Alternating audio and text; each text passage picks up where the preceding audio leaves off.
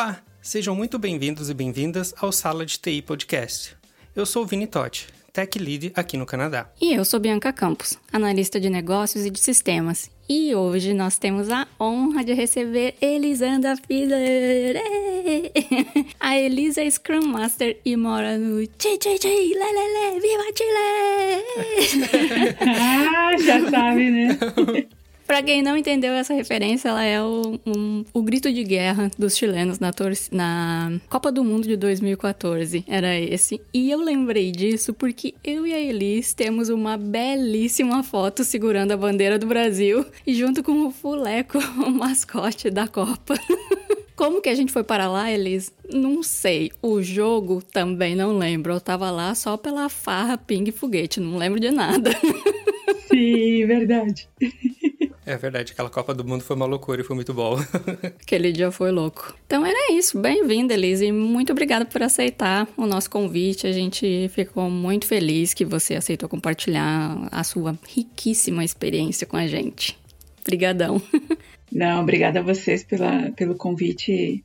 Eu adoro essas coisas, eu adoro conversar, então tô em casa. Ai, que ótimo. É, muito obrigado mesmo. E uma coisa para falar, como o mundo de TI é bem pequeno, né? Porque eu e a Elisa, a gente trabalhou na Stefanini juntos, mas quando ela foi para o Chile, ela foi para trabalhar com dois ex-colegas meus que eu comecei trabalhei em Londrina em 2011. Esse mundo de TI é bem pequeno. É, uma grande coincidência, sim. É uma grande coincidência.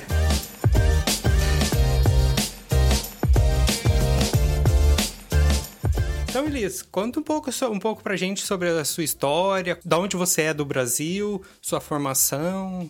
Bom, eu sou gaúcha, é, eu sou de uma cidade bem pequenininha do interior do, do Rio Grande do Sul, se chama Planalto. Bom, eu saí muito cedo de Planalto, depois fui, passei por Chapecó, fui para Caxias do Sul, Porto Alegre e depois vim para cá, né? Eu me graduei em ciência da computação, na época se chamava informática, foi como das primeiras turmas no Rio Grande do Sul de, de informática. Hoje em dia se chama ciência da computação. Fiz na URI, de Frederico Westphalen. Depois eu fiz é, uma pós-graduação em Caxias do Sul, uma pós-graduação em como especialização de desenvolvimento de software, novas metodologias, desenvolvimento de software. Depois, em Porto Alegre, eu fiz um MBA de gestão de projetos. Então, essa é meu, minha vida acadêmica, assim. E como que você começou na carreira de TI, Elis? Olha, quando eu fui pra faculdade, eu nem sabia o que vinha na frente. Assim, Só eu sei que era coisa com computador, né? Tamo junto, o meu foi exatamente igual. Eu sabia que era... Ouvi dizer que é a profissão do futuro, me dá que eu quero. Exatamente. Como que eu, eu fiz um estágio antes, eh, no último ano de, de é, do segundo grau, né? Na época era segundo grau. E eu trabalhei com o tal do computador. E era tela, aquela tela verde ainda, né? E eu disse, ah, isso, isso é muito bacana, vou... E aí tava abrindo curso em, em Frederico, é, disse, ah, vou ver o que que é, né? Bom, aí, claro, aí adorei, assim, como que, uau, tudo muito lindo, maravilhoso, assim. Não sei, bem na época começou a época da internet. É, então, nossa, poder conversar com todo mundo pela internet era uau! A era... né? Depois da meia-noite. Sim, exatamente. o Mirk, nessa época era o Mirk. Os mais de idade, assim como eu, vai se lembrar, Mirk. Então, aí, e eu, o primeiro trabalho que eu tive foi depois da. Assim, primeiro trabalho em, na minha área foi depois que me formei. Eu era como assistente de informática, assim, a, hoje em dia é, é como o guri que faz tudo, eu era a menina que fazia tudo, assim, como que. A que arrumava a impressora. ah, tudo, tudo, impressora, computador, tudo. Bom, e, e, nessa época eu também me lancei na, em desenvolvimento, desenvolvi algumas coisas, e aí veio a oportunidade de ir para Caxias, e aí foi como que comecei, de fato, assim, minha, minha carreira na parte de desenvolvimento de software eh, na Universidade de Caxias do Sul. Uhum. Então aí, como que eu considero, assim, como meu, meu início. E como que foi a sua, sua, carreira profissional, então, que você começou como no desenvolvimento, você passou para análise, como que você está, tua posição até agora, assim, como foi? Eu, quando eu comecei na universidade, eu era, eu comecei como analista de sistemas. Uhum. É, mas eu não tinha tido muito, hum, assim, muita experiência com desenvolvimento em si. É, era a minha experiência da faculdade, né? É, e eu gostava muito, eu adorava. E fui como analista de sistemas e, não sei, um ano e meio, dois anos depois, eu disse para o meu chefe, olha, eu quero, eu quero desenvolver também, porque como que eu me sentia um pouco amarrada um, para conversar com o desenvolvedor, né? Sim. né? Uhum. Para passar uh, como falar no mesmo idioma deles, né? E, e, as coisas estavam mudando desde, desde quando eu fiz, uh, terminei de fazer a faculdade e tudo. A linguagem de programação foi evoluindo e nessa época uh, a gente já estava como que desenvolvimento em, desenvolvendo em Python, em Java. E eu queria aprender, eu queria saber o que, que, que era isso e, e também para entrar nesse mundo mais para poder pedir os requerimentos uhum. é, de uma uhum. forma um pouco mais natural, né, para é, entender é, que os desenvolvedores entendessem. Conseguir fazer essa interface, né, das regras de, de negócio do que, do que a pessoa te, lá na ponta te pede para um desenvolvedor é bem importante. Claro, e nessa época, como a gente escrevia muito em, em UML, né, os casos de uso e tudo, era o, o analista de sistemas escrevia praticamente o software, né? Entregava tudo. Uh, hoje em dia já não se trabalha mais, pelo menos no que eu trabalho hoje em dia já não é mais assim. Da, modelava a base de dados, escrevia o requerimento com toda a lógica de negócio, tudo, tudo, tudo, todos os riffs, tudo. Fazia os fluxogramas das telas, do que, que precisava. Claro, entregava tudo pronto, né? A tela já pronta, a interface tudo desenhada. Então era importante saber como era, como era o, o desenvolvimento, né? Uhum. Então eu passei uns dois anos assim desenvolvendo também, fazendo as duas coisas. Bom, e aí depois de aprendido, não era assim bem, eu vi que não era bem minha área assim desenvolver, disse não, eu vou, vou ficar na minha aí que as coisas mudam muito rápido, não consigo acompanhar assim. E, e realmente eu era, é, eu sempre fui muito mais do, do, do, negócio assim, de entender e produzir sistema, né? Gostava muito de, de investigar toda essa parte eu adorava. Então, fiquei uns anos mais aí.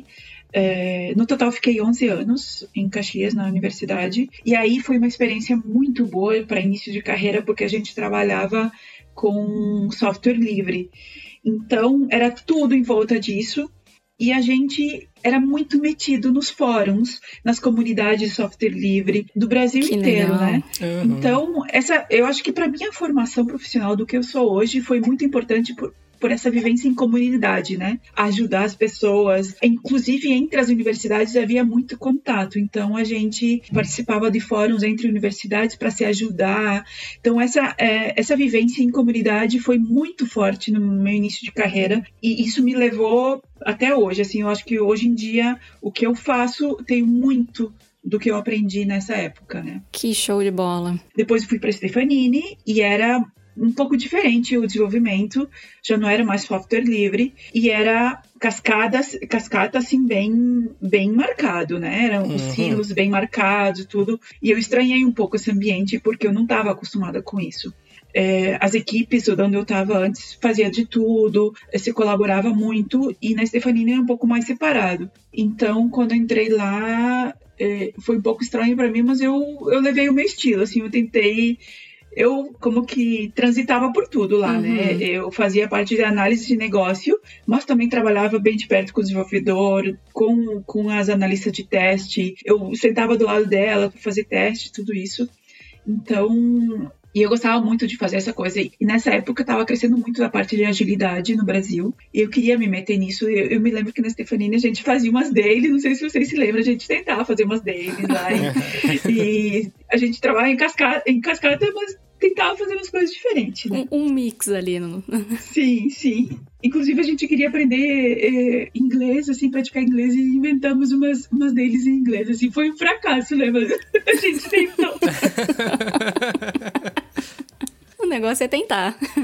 E depois eu vim pro Chile, e aí aqui de agilidade não tinha nada, assim, era eu procurei, eu queria continuar com isso, eu queria uhum. era algo que, que eu gostava muito desde a época da faculdade da, da, da universidade a gente trabalhava com pair programming, é, não sei, é, coisas mais incrementais, né, entregar mais, mais rapidamente software. Uhum. E aqui no Chile, quando eu cheguei, não se escutava nada disso. Scrum nem pensar, Kanban nem pensar. E eu também não tinha muito contato aqui, ou seja, não tinha nada de contato aqui. Até formar minha rede de contatos, demorei muito tempo. E aí passei por algumas empresas buscando isso, sempre buscando essa parte de agilidade, até que que fui para uma empresa e deu tão errado, tão errado nessa empresa. Eu queria, eu queria mudar a forma de fazer software, só que era uma é, pro, lado de agilidade, né? Só que era uma empresa tão, tão tradicional que foi um fracasso. Assim, para mim, eu, como que, ai, não, o que, que eu tô fazendo aqui? Não quero mais isso. Fiquei um ano lá, não gostava do que eu tava fazendo. Uhum e queria queria trabalhar com isso como que não dava muita muita oportunidade e me fui de lá eu disse não agora eu não importa o que seja eu vou fazer um curso de Scrum Master e vou me lançar uhum. Alguém vai espero que alguém acredite alguém em mim. vai precisar desse trabalho e bom eu me certifiquei e não sei menos de um mês depois da, da certificação fui chamado por um agile coach e disse, ah, Elisandra, uh, se tu quer tentar e tal. Não, tentei convencer ele de que eu queria, que era o que eu queria, né? Que eu tinha potencial, tudo isso, apesar de não ter experiência. E ele acreditou em mim e comecei, né? Uh, e ele, ele eh, foi super bacana porque ele me desafiou. Ele sabia que eu não tinha experiência, mas tinha muita vontade. E no primeiro dia eu cheguei, hum, era num cliente, era, nós éramos uma consultora. Cheguei no cliente e ele disse: Elisandra, tu não vai ter uma equipe de, de Scrum tu vai ensinar a uma outra pessoa que está subindo como Scrum Master, tu vai ensinar ela a ser Scrum Master. E eu assim, ah, esse, eu pensei comigo, esse cara tá louco? Como assim? será que ele não escutou bem na entrevista? Que será, que eu tô falando, será que ele não tá entendendo o que eu tô falando? e eu, como, não sei, primeiro dia eu não podia dizer que não, né? Como que, tá bom, vamos lá. E, mas depois de um tempo, eu entendi qual era dele. Ele foi muito inteligente, ele sabia o que ele estava fazendo. Porque com isso eu me matei de estudar, eu me matei para fazer uhum. o que eu tinha que uhum. fazer, para ensinar a pessoa. Porque primeiro tu tem que aprender para depois ensinar, né? Exato. né? E quando tu ensina, tu aprende duas vezes. E foi tão bom, tão bom. Bom, para a pessoa que eu estava ensinando não foi tão bom porque ela não gostou muito. Acontece. É que na verdade não, não era o dela, ela tava cansada da empresa, assim, como que já tava sete anos fazendo a mesma coisa, é, na mesma equipe, assim, como que já não. Ela queria outra coisa, não, não era o dela. E aí ela decidiu sair da empresa, fui, fui procurar outra coisa. E aí me convidaram para assumir como líder da, da equipe como Scrum Master. Então já me conheciam e sabiam como era o meu trabalho. E, e aí comecei assim no meu estilo, né? Ainda, obviamente, não tinha tanta experiência, mas já tinha, pelo menos, já tinha o crédito, né, de poder ter mostrado o meu trabalho. E, e aí foi, assim, me apaixonei pelo mundo da agilidade. E foi, assim, foi um ano e meio, mais ou menos, que eu trabalhei nessa empresa. E aí veio a oportunidade de ir para a Latam Airlines, que é onde eu tô agora, uhum. como Scrum Master. E tô, tô aí até agora, assim. Bom, depois que entrei na Latam, o mundo mudou pra mim. Assim, Oi, que... que show, que legal. Quando que foi esse momento da virada de chave que você decidiu que queria ser Scrum Master e não mais analista? Porque eu acho que eu tive uma, um momento um pouco parecido, porque eu também sou bem entusiasta assim do mundo ágil. E eu tinha tirado certificação, eu na Stefanini mesmo eu estava trabalhando 50% do meu tempo era como Scrum Master, mas eu acho que foi muito, muita empolgação do meu lado com as oportunidades. Mas daí teve um momento que eu decidi, não, não, eu gosto da parte técnica e deixei de lado o Scrum Master. Mas, tipo, eu quase fui para a área também. Tipo, qual que foi o teu momento, assim, que decidiu, agora eu quero isso? que quando eu cheguei aqui no Chile, eu comecei a trabalhar como analista de negócios e ao mesmo tempo eu era líder de equipe. Então ali a gente começou a provar e era, bom, do, uh, com os teus colegas aí, a gente tentava fazer Scrum aí também. Acho que foi antes deles chegarem, na verdade, quando eu cheguei, eu trabalhei com, acho que tinha uns dois ou três desenvolvedores que eram chilenos e depois uh, chegou os demais. E a gente tentava fazer Scrum, tentava Kanban. Então, como era uma empresa pequena, de brasileiros, tinha mais confiança, uhum. eu, eu comecei a, a, inventar, né? Assim como uhum. de acordo com o que eu sabia, eu tentava aplicar. E foi aí que comecei a gostar da coisa assim de liderar equipes, equipes de desenvolvimento. E eu comecei a pegar gosto assim por liderar dessa forma, assim como que entregando de uma forma mais ágil, trabalhando muito com testes unitários, teste, teste ágil, programação em pares, tudo isso. E, e comecei a me interessar pelo negócio, comecei a estudar um pouco, apesar de não, nessa época ainda não tinha feito curso e tal, mas eu estudava muito, eu buscava a melhor forma de fazer. E depois, quando eu, eu parti para outra empresa, essa que eu disse que não deu muito certo, eu queria pra esse, ir para esse lado do, da agilidade e Sim. como que a empresa era muito rígida e não, não pude. Então, como que me desgostou um pouco da, dessa coisa de, de de ser, aqui se chama, na parte tradicional não tem muito business analyst. O cargo se chama chefe de projeto. Se fosse traduzir, seria o chefe de projetos. Não chega a ser um, um, product, é, um project manager. É, tem algumas funções do, do gerente de projeto, cuida do escopo, cuida de, do custo, do tempo, mas todo o resto não. Interessante. Sim, e também cuida dos requerimentos, assim como que leva requerimentos para pro time. E essa mistura não, não gostei muito. Não me encontrei muito nesse, nesse cargo. E é muito mais burocrático e eu gosto muito mais aí do dia a dia, do desenvolvimento mesmo.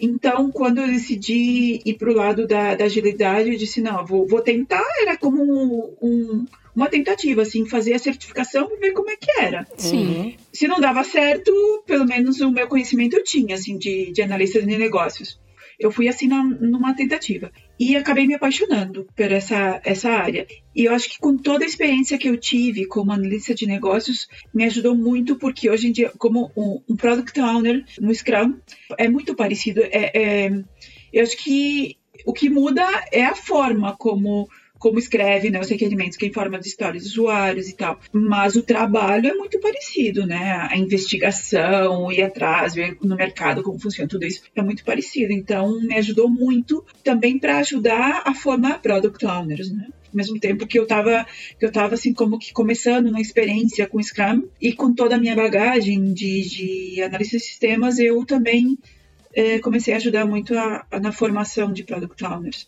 Então, o que, que um Scrum Master faz, Elis? É, basicamente é um líder de equipe, né? Mas é um líder de equipe. Bom, se fala muito que o, o, o líder é, essa, essa nova forma de liderar, né? Que não é mais um chefe, é, um, é alguém que está aí é, junto. Líder servidor. É, líder servidor, exatamente. Então, o Scrum Master é um líder servidor, mas na última versão da guia de Scrum, tiraram essa parte de líder servidor e diz que é um verdadeiro líder que leva a equipe a, a fazer seu melhor. E, e eu acredito que seja mesmo porque hum, é, é, da forma como eu gosto de trabalhar, né? Ser um guia para a equipe estar aí, como que trabalho muito a parte motivacional da equipe, escutando muito a equipe, estando aí como apoio, como uh, não me entendo como alguém superior, porque tradicionalmente os chefes são assim como que ah, eu sou eu sou o chefe vocês são subordinados Sim. Uhum. no Scrum não, não existe isso não existe chefe dentro da equipe todos são iguais e cada um pode liderar de, de, de sua forma podem surgir é, líderes é, naturais e cada um pode ser um líder na, na sua área. Isso para mim é, é, a parte mais bacana, assim, de, e inclusive eu adoro formar as pessoas e buscar o, o mais forte da, da pessoa e, uhum, e potenciar, uhum. né? Se uma pessoa que eu, eu vejo que tem um liderazgo em uma certa, uma certa área, eu ajudo a pessoa, vejo ela, ela se enxergar nisso e, e ajudo ela a, a se potencializar né, nessa área, né? Muitas vezes as pessoas não se enxergam assim e, e eu gosto de ajudar, gosto de, de ir nessa esse lado assim mais motivador das pessoas, né? E aí vem o outro lado meu, por isso que vocês viram no meu LinkedIn que tem uma parte que diz aí que é Agile Coach. Eu sou formada em Agile Coach também, a minha formação, a última formação é de Agile Coach e eu estou direcionando minha carreira para isso. Então, desde que eu entrei na Latam, eu comecei a trabalhar como Scrum Master de uma equipe, só que também para mais equipes, é, porque eu estou num projeto que é muito grande, tem muitas equipes, uhum. e no, digamos assim, no pedacinho que a gente está fazendo, são quatro equipes de Scrum, e eu entrei aí, além de estar como Scrum Master, eu estou como Agile Coach também. E o Agile Coach vai um pouco, um pouco mais, a, mais além do Scrum Master. O Scrum Master, digamos assim, é como começar na carreira do Agile Coach, é como ganhar experiência, ganhar voo até um, um Agile Coach. Só que a minha formação é, foi muito mais pro lado do coaching, que é uhum. trabalhar muito mais com pessoas, o lado humano das pessoas. E formar equipes de alto desempenho, uh, formar uh, como as equipes uh, de uma forma muito mais humana que a TI que a gente que a gente conhece, né? Que é muito máquina, muito. É, e é, é muito legal você falar isso porque no episódio anterior a pessoa, ela falou também que é muito mais focada em pessoas do que em, em TI, do que em tecnologias e tudo mais. É, é se preocupar com o bem-estar e com que cada um traga o seu máximo para a equipe. E é muito legal ver, ver essa transformação, assim, do, Uh, o que a gente tinha antes, por exemplo, que as pessoas só se preocupavam com o teu background técnico, do que tu sabia efetivamente fazer ou não, e ver essa transformação do ir pro lado humano das coisas e trazer o melhor de cada um para formar uma equipe extraordinária, né? É muito legal isso. Exatamente, exatamente. E a gente vê que nas, nas organizações mais tradicionais é como que a gente não pode ser a gente mesma, né? A emoção tu deixa em casa, aqui tu vai usar a razão, né? Tu se enquadra naquele quadradinho. Exatamente. E, mas isso está mudando, né? As novas organizações, as organizações que estão buscando, não só, não só falando da agilidade em si, mas as organizações mais modernas que querem sobre, sobreviver no mercado, elas têm que buscar isso do, uhum. do entender as pessoas como o ser humano, né? Que elas, as emoções não tem como deixar da porta uhum. para fora. As emoções estão aí, a gente tem que saber lidar com isso. O coaching lida muito com isso, entender o ser humano tal como ele é, para potenciar as coisas boas e ajudar as pessoas a encontrar não sei, é, não, não existe coisas más das pessoas, e sim, talvez coisas que ela não aprendeu ainda, o que não sabe que ela sabe, né? Então, o coaching ajuda muito nesse sentido, e o Agile Coaching ajuda a potenciar, a potencializar as equipes nesse sentido, né? Que não tanto o lado humano individualista, não individu mas assim levado à parte de equipes e depois a organizações. É muito legal a gente estar tá vendo toda essa transição, né? Porque se um gerente ou um líder não pensa na pessoa, provavelmente tem que repensar, né? Porque agora é um mundo, mundo novo, todas as empresas estão indo para esse lado. Porque se a pessoa se você tenta maximizar o potencial da pessoa, você não precisa se preocupar com o projeto, porque você tem certeza que tá, vai estar tá todo mundo andando bem e fazendo melhor. Exatamente. Você só precisa se preocupar não só, porque eu acho que é a parte mais difícil, mas hoje nós temos que preocupar muito com as pessoas e não só com os projetos. Porque se as pessoas estão indo bem, o projeto vai bem por tabela também. Sim, e a gente vê nesses últimos tempos, com o tema, da, é, com a coisa da pandemia e tudo isso, as pessoas começaram a ver essa coisa da da família, da, do lado assim emocional das pessoas, porque pegou muito, né? Sim. Quando a gente começou a ficar trancado dentro de casa, a gente vê quanto falta a sociabilização com as outras pessoas, estar tá em contato, o quanto é importante conciliar a família com o trabalho, não dá para separar as coisas. E as organizações começaram a dar, se dar conta disso, né? É. Uhum. Podem ver quantas empresas começaram tal da transformação digital, né? Mas quando a gente começa a falar da transformação digital, em fato, é a transformação das pessoas em primeiro lugar. Ninguém vai se transformar, não vamos criar empresas digitais as melhores sem primeiro transformar o comportamento das pessoas, né? Deixar de fazer o que faziam antes para fazer melhor fazer diferente. Então, Elisa, a gente está falando de Scrum. Poderia dar uma só um overview do que seria Scrum, só para quem não conhece? Falando de, de projetos, né? De como desenvolver software, normalmente as empresas a gente conhece o método cascata, né? Que é desenvolver uma parte por vez, né? Primeiro tu analisa, desenha tudo, faz tudo como se como se isso nunca ia nunca fosse mudar. Depois tu desenvolve, desenvolve, desenvolve, desenvolve tudo, depois prova. Esse ciclo no Scrum, um, é, na agilidade em si, são ciclos muito mais curtos. Você vai desenhando, desenvolvendo, provando tudo tudo junto, assim, em ciclos muito curtos, de uma semana a um mês. Nós trabalhamos em duas semanas. A gente produz software duas semanas e no final dessas duas semanas deveria entregar software funcionando para o usuário final ou para o cliente, né? Uhum. Essa, essa é a grande diferença do Scrum. Então, a gente trabalha de duas em duas semanas, onde começa por uma planificação, se chama um evento que se chama Planning. Começa aí onde vamos planificar o, tudo que vem nos próximos, nas próximas duas semanas. Então, nas, nas próximas duas semanas, vamos desenvolver isso, provar tudo. No final, a gente entrega, ou durante também pode ser entregado, na medida que vai ficando pro, uh, pronta, funcionárias prontas para ir para produção, gente vai entregando. E no final tem um evento que se chama Review, Sprint Review, onde se apresenta para os stakeholders o que se produziu, e aí tem feedback todo para preparar então para próxima, para o próximo período de duas semanas, e começa tudo de novo. E também é um, é um momento de refletir sobre o que as duas semanas que passaram. Isso, isso é uma grande mudança frente a, a, a outras metodologias que não são ágeis, é que a gente sempre busca um feedback, sempre busca, busca analisar o que nós fizemos bem, que tem que manter, o que não fizemos tão bem, que podemos melhorar. Então, são, e esses ciclos curtos a gente pode ir melhorando, constantemente melhorando, melhorando, melhorando. É, um outro evento que tem todos os dias é a Daily, né? todos os dias, 15 minutos, uma reunião diária para planificar como vai ser as próximas 24 horas, ver como é que a gente tá para o final do sprint, se a gente vai bem, se não vai bem, é, se a gente vai conseguir lograr o objetivo do, da sprint e entregar no final. Então, essas reuniões de daily são.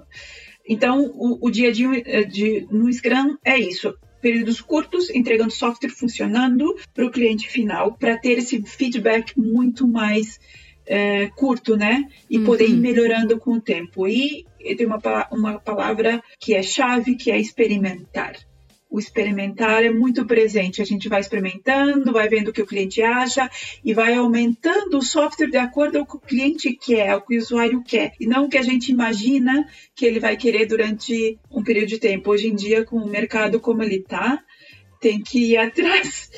Todos os dias mudam. Faz super sentido, né? Tudo é muito rápido, as coisas acontecem muito rápido. Se você vai errar, erra muito rápido e, e tenta trazer e corrigir de volta muito rápido, porque não tem tempo. Erra rápido e erra bar barato porque senão é, é um fracasso, né? Um, é um fracasso que não tem volta. Imagina ficar construindo software durante um ano, hoje em dia não existe. Não existe Daqui um mais. ano já, não é, já é tudo diferente. É. Exato. Então, é mais ou menos assim o, o Scrum.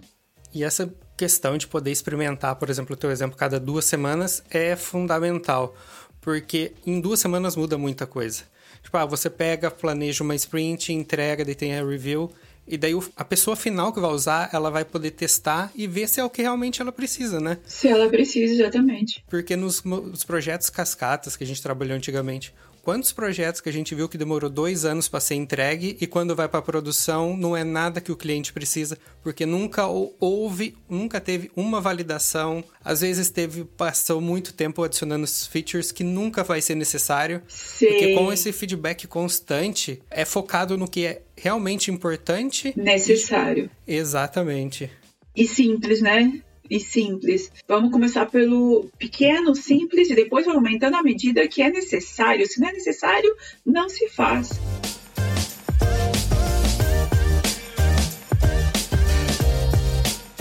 Como que é esse teu processo, Elis, de, de transformação de times tradicionais em times ágeis? Tem alguma coisa, assim, que você, neste tempo que tu tá executando essa tarefa, em que você viu que é, é onde você encontra mais desafios ou normalmente o pessoal aceita tranquilamente? Como que é esse teu dia a dia? Não, no começo não é fácil e a minha maior, maior experiência com isso do quanto difícil é foi na primeira equipe, né? Essa equipe que eu entrei aí como que para ensinar e depois eu assumi. Essa equipe era muito especial porque era uma equipe grande, bem disfuncional, é como chegou a 17 pessoas numa equipe. Bom, se a gente for entrar nesse, nesse mérito, a gente vê que as equipes não podem ser grandes, têm que ser pequenas. É, mas a, a, equipe era assim. Na época que eu entrei, era como 11, 12 pessoas. Era bem particular porque tinha geração millennial, a metade da geração millennial e a outra metade era uma geração que nem sei como é que é o nome, é como que, não sei, mas era na faixa de 55, 60 anos. Baby boomers. É, eu acho que era. E eram pessoas eh, que toda a vida trabalharam da mesma forma, desenvolvendo. Por que, que eles, eles, continuam desenvolvendo dessa forma? Porque trabalham com os mainframe, S400, que são softwares de, bancários muito antigos e, e continuam até hoje, né, aqui. E eles continuam trabalhando dessa forma, né? Então, uhum. quando eu entrei, quando começamos a transformar a equipe de uma equipe tradicional, equipe ágil, eles diziam, mas se eu toda a minha vida, 30 anos trabalhei dessa forma, por que, que eu tenho que mudar agora? Estou quase me aposentando. E aí chegava, chegou até o momento que um deles me disse, mas Elisandra, eu sou um desenvolvedor, eu não, eu não vou nas reuniões. Eu nunca participei de reunião, por que, que eu tenho que ir em reuniões agora? Tu vai nas reuniões, me traz o que eu tenho que fazer e eu faço. então, é, eram coisas tão básicas que eu tinha que ir ao, assim, o beabá mesmo, de ah, por quê? Porque é importante. E para alguns foi bem difícil, bem difícil, assim, como que eles tinham que fazer porque tinham que fazer, né? Ninguém estava fazendo porque estava gostando, é só porque tinha alguém mandando. Exatamente. Claro, tinha que fazer. Só que é, aí eu tentei usar o meu lado assim. Nessa época eu já, estava aprendendo um pouco de coaching com o meu com meu mentor, né, que estava aí comigo, e aprendi muito com ele a escutar as pessoas, ver quais eram os medos das pessoas, que elas pensavam que ia acontecer se, se fizessem tal coisa. Então, escutar, escutar, empatizar com elas. E muitas vezes tinha que primeiro mostrar resultado para depois a pessoa acreditar, né? Uhum. E, e, tive que usar esse, esse, essa estratégia muitas vezes. A minha mãe chama isso de gente, pessoa Santomé. Tem que ver para crer. para crer, exatamente. Sim, sim. E aí, depois de uns seis meses trabalhando com a equipe, vocês não imaginam como é que eram as retrospectivas, então, né? Todo mundo. Ai, umas brigas, umas coisas assim que eu ali no meio, né? Calma aí, não, pro lado, aqui não, não, não se bate, por favor. era, era incrível, assim. Mas foi super bom, uma experiência muito boa, porque eles aprenderam que não é ruim escutar o que os outros pensam, não é ruim falar o que a gente pensa dentro, com maior respeito, obviamente. Então eu tinha que. Ui, minhas conversas, assim, era como que muito. Ah, o respeito, a abertura, a gente pode falar o que quiser, mas, mas com respeito, tem que estar no lugar da, da pessoa para ver, né? Então, assim, era, era, conversas muito assim, como que parecia mais uma psicóloga que o Scrum Master, né? E depois de uns seis meses trabalhando com essa equipe, assim, os mais assim. Não sei como é que é a palavra, mas que não acreditavam muito na, na mudança. Uhum. Eles chegaram e disseram, um deles me, me marcou muito. Ele disse: Elisandra, tu sabe que eu fui a, o maior opositor, assim, o maior contra de, disso aí que tu, essas coisas que tu trouxe aí. Mas hoje em dia ele disse, eu te agradeço, porque nossa, quanta coisa diferente que eu já fiz até hoje. Inclusive ele se achava importante porque ele ele comecei, começou a ir nas reuniões. A maioria dessas pessoas tinha muito conhecimento na no, no, no negócio. Ele tinha muito que que, que dar assim, que, que ensinar para as pessoas. Então ele começou a se sentir importante, se sentir escutado. Ele disse: finalmente agora eles, me escutam, porque ele fazia, ele fazia as coisas aí no sistema, fazia como ele queria, e depois entregava e as pessoas não entendiam, né? Ai, finalmente me escutam, Elisandra. Agora, agora eu sei, eu sei o propósito disso tudo. Então, é super bacana porque até os mais difíceis acabam acreditando, apesar de que demora um pouco mais, né? E eu acho que, que é assim, é, é provando, ensinando, tendo muita paciência e mostrando resultados, né? E é difícil porque às vezes as pessoas elas acham que porque como você quer compartilhar o conhecimento delas e que elas podem ser descartáveis a qualquer momento, né? Eu não vou ensinar o outro porque senão ele vai fazer o meu trabalho e eu vou fazer o quê? Onde que eu entro? Exato, e é, é, muito importante que as pessoas entendam que se ela ensina isso, ela vai ter oportunidade de aprender ainda mais, porque com a colaboração que se promove nessas equipes, as pessoas vão muito mais além do que elas imaginavam que, ela, que elas podiam, né? Porque uma vez que tu ensina para alguém, essa pessoa fica super agradecida, ela vai também querer compartilhar o seu conhecimento e é uma coisa leva a outra, né? E é bem interessante assim, porque às vezes a gente pensa que é cultural, mas essas questões de desafio para provar o valor de retro, principalmente retrospectivas ou plannings. Eu, eu, tive o mesmo problema no Brasil e aqui, sabe? É difícil, você tem que a pessoa tem que ver o valor na prática, sabe? Assim, Sim. porra, eu vou ter que ficar a cada duas semanas eu vou ter que ficar lá numa retrospectiva falando dos pontos positivos e negativos, sabe?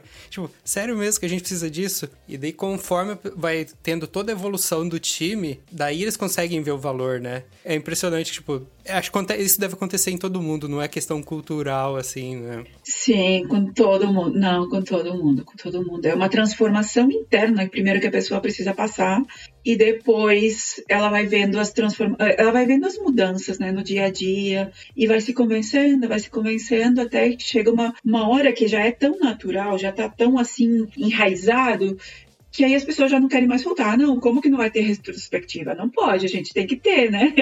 Porque, porque às vezes vem que é super importante. É, é, é assim, para o lado profissional e é, pessoal de cada um, é muito importante ter essa, essa oportunidade de crescimento, né?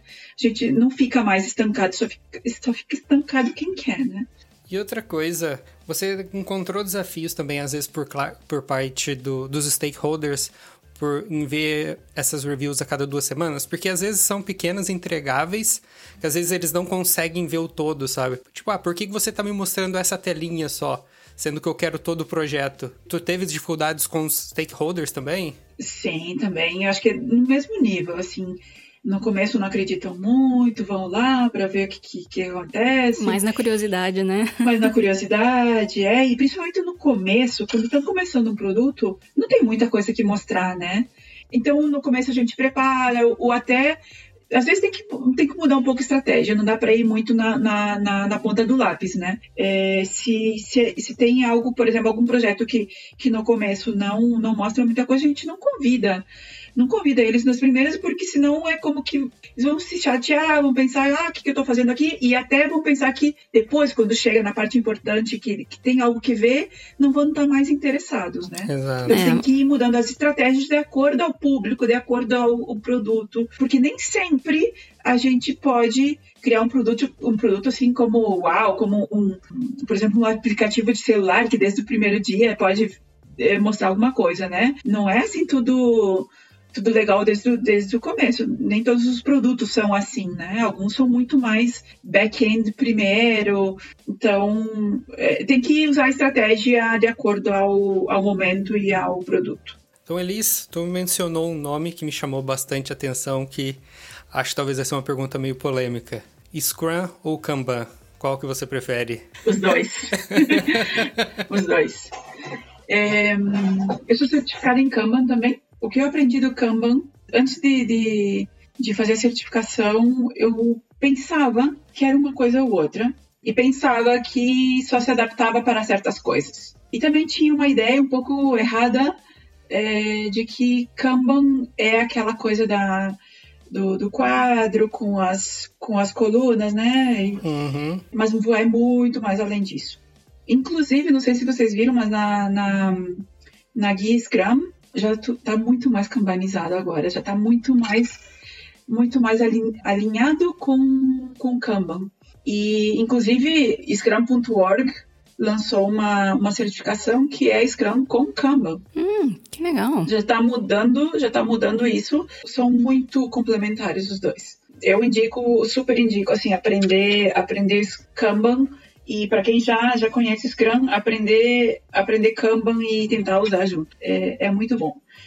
Agora, só o Kanban sozinho também é, é espetacular, assim, para a transformação da, da, dos fluxos, né? Porque Kanban é muito mais um fluxo. Então, não sei, para transformar processos, para transformar equipes, agilizar, né? Uh, os processos, os fluxos, é, é muito bacana mas não é uma coisa contra, contra a outra, não. Depois que, que eu aprendi realmente o que era Kanban, comecei a ser uma defensora, assim, de que não, não tem uma briga, assim, no, entre os dois. É, eles os dois vivem muito bem juntos, exatamente. Inclusive, eu é, eu trabalhando... É, em, em Latam, a gente trabalha muito com Scrum, e, e, o Kanban não é muito conhecido, não, não conheço nenhuma, pelo menos na área que eu trabalho, ninguém trabalha com, com Kanban, mas em outra área que é mais parte comercial do, da, da, página e tal, de Latam, tudo isso de, de vendas e é, usam Kanban com Scrum. Então eu comecei a, na, na, nas equipes que eu estou trabalhando, é, comecei a usar algumas coisas de Kanban junto com Scrum e funciona super bem. Assim, tem algumas coisas que, que ajudam muito aí mais além do que do que o Scrum vai, né? Então é bem, bem bacana. É, no, na equipe que eu trabalho agora, a gente trabalha com Kanban. E quando eu entrei, para mim foi uma mudança bem radical, assim, porque eu era, sempre fui do Scrum. Foi um desafio, assim, para aceitar, sabe? Mas é impressionante, tipo, funciona muito bem. Se o time tá alinhado, não tem necessidade de querer, por questão de preferência, mudar pro Scrum, sabe? Mas isso é um, questão, é um desafio que a gente tem. Toda pessoa nova que entra, que gosta de Scrum, a gente tem que passar pela parte de convencer. Não, vamos tentar primeiro, vamos ver como que o Kanban tá rodando no nosso time. Porque agora a gente teve uma nova Product Manager e ela tá doida para tirar o Kanban e colocar o Scrum. Porque ela acha, porque no Kanban a gente, porque a gente não tem a planning, ela acha que a gente, ela não vai ter uma visão de quanto tempo vai levar, levar uma feature, sabe? Só que eu já expliquei para ela, não, tipo, a gente tem um processo, não é assim também tudo largado. Tá tudo bem definido e você vai ter uma ideia de, tu, de como vai acontecer, só que não vai ser a cada duas semanas. A gente vai ter um check-up regularmente, mas a gente não vai ter a planning a cada duas semanas para você saber o que vai estar tá entregando. Mas é um pouco de desafio, assim. É coisa de costume, né? Coisa de costume. Toda metodologia é sair da zona de conforto um pouco, né, do que você já conhecia e tudo mais, e sabia que dava certo.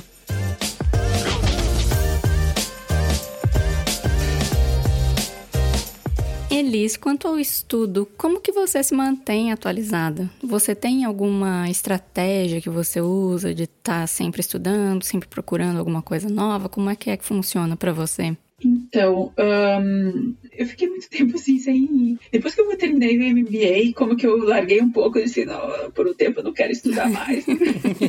e aí depois nasceu minha filha, e aí era muito mais difícil. Quando eu, eu, eu voltei ativo, assim, com uh, que aí me, me comecei a estudar Scrum, tudo isso, é, aí, eu, aí eu vi que eu tinha que eu tinha que estudar, eu tinha, eu, de um jeito ou de outro eu tinha que me manter atualizada, né? E era uma área muito diferente do que eu estava acostumada, era muito mais trabalhar com pessoas, aí outros aspectos que eu não conhecia. Eu tinha que me conhecer também, então eu comecei a, a estudar livros, muitos livros, muitos livros. E, e, os cursos, né? Eu, eu investi em vários cursos, tenho várias certificações, mas eu busco cursos que realmente me entregam algo assim para minha vida, para minha profissão. Não faço um curso só para ter o certificado aí, não. Uhum. E se não tem certificado, não me importa. O que importa é aprender. Então, eu, eu, eu busco, eu sempre busco referências é, sempre faço um curso quando alguém me dá uma referência e diz, não, esse é o melhor. Por exemplo, os de, de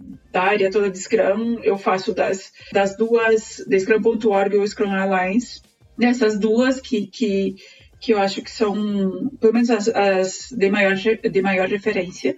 E aí eu vou lendo livros e, e papers e tudo isso, tudo que vai aparecendo, eu sempre busco estar uma, a, atualizada. E uma coisa que eu gosto muito uh, da empresa de Latam é que incentivam muito a aprendizagem, muito, muito, muito. Por exemplo, agora nós estamos trabalhando com OKRs, Uhum. E um dos objetivos da, que nós temos aí como empresa, como TI, na verdade, porque o que estamos começando só na TI, um dos objetivos é, é a aprendizagem contínua. Quer incentivar que as pessoas aprendam, mesmo que seja no horário de trabalho, né? que seja reservar uma, um horário por dia para estudar. E eles disponibilizam plataforma de, de, de cursos online. Então, se, então é, é, isso eu gosto muito porque é uma cultura, né? Tem que criar cultura uhum. de aprender. Se não tem a cultura, é muito difícil. Esse incentivo da, da empresa é sensacional.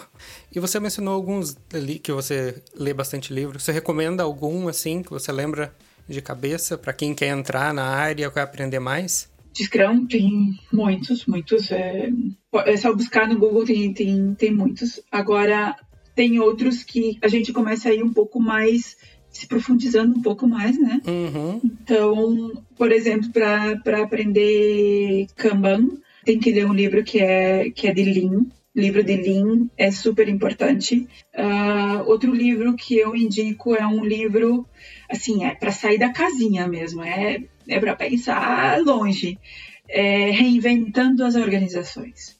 É um super bom livro.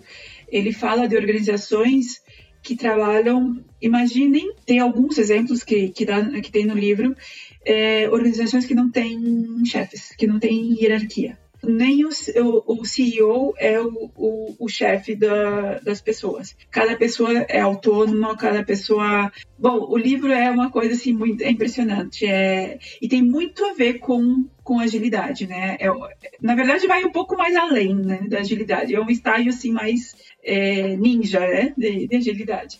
Mas é, é muito incrível porque essas empresas têm essa, essa cultura desde, não sei, mais de 30 anos. Coisa que, que, é, que é como uma ideologia do, do, dos criadores da empresa, dos donos, fundadores, ou de alguém que tomou a empresa depois e quis é, ir para o lado mais humano das, das, das organizações. Então, é, é, muito, muito bom esse livro. Outro livro que eu estou terminando de ler se chama Organizações Exponenciais. Eu acho que é assim em português. Organizações exponenciais falam muito dessas organizações que crescem muito, muito, muito rápido, como sei, Google, uh, Spotify, essas, essas, tem tantas que a gente nem imagina. Sim. E aí também fala, fala muito da cultura das organizações para chegar a isso não, uma organização tradicional como a gente conhece dificilmente chega a crescer tanto exponencialmente como essas empresas. Então tem que mudar muita coisa. E é muito legal também esse livro conhecer assim como como funciona por dentro, qual é a ideologia das empresas que elas pensam, qual é o propósito tudo isso. É bem legal. Esses dois poderiam indicar. Tem, tem outros, desses dois livros, se vocês lerem esses dois livros, aí dentro vai indicando outros livros que vai complementando, então que, que, que são bem bons também.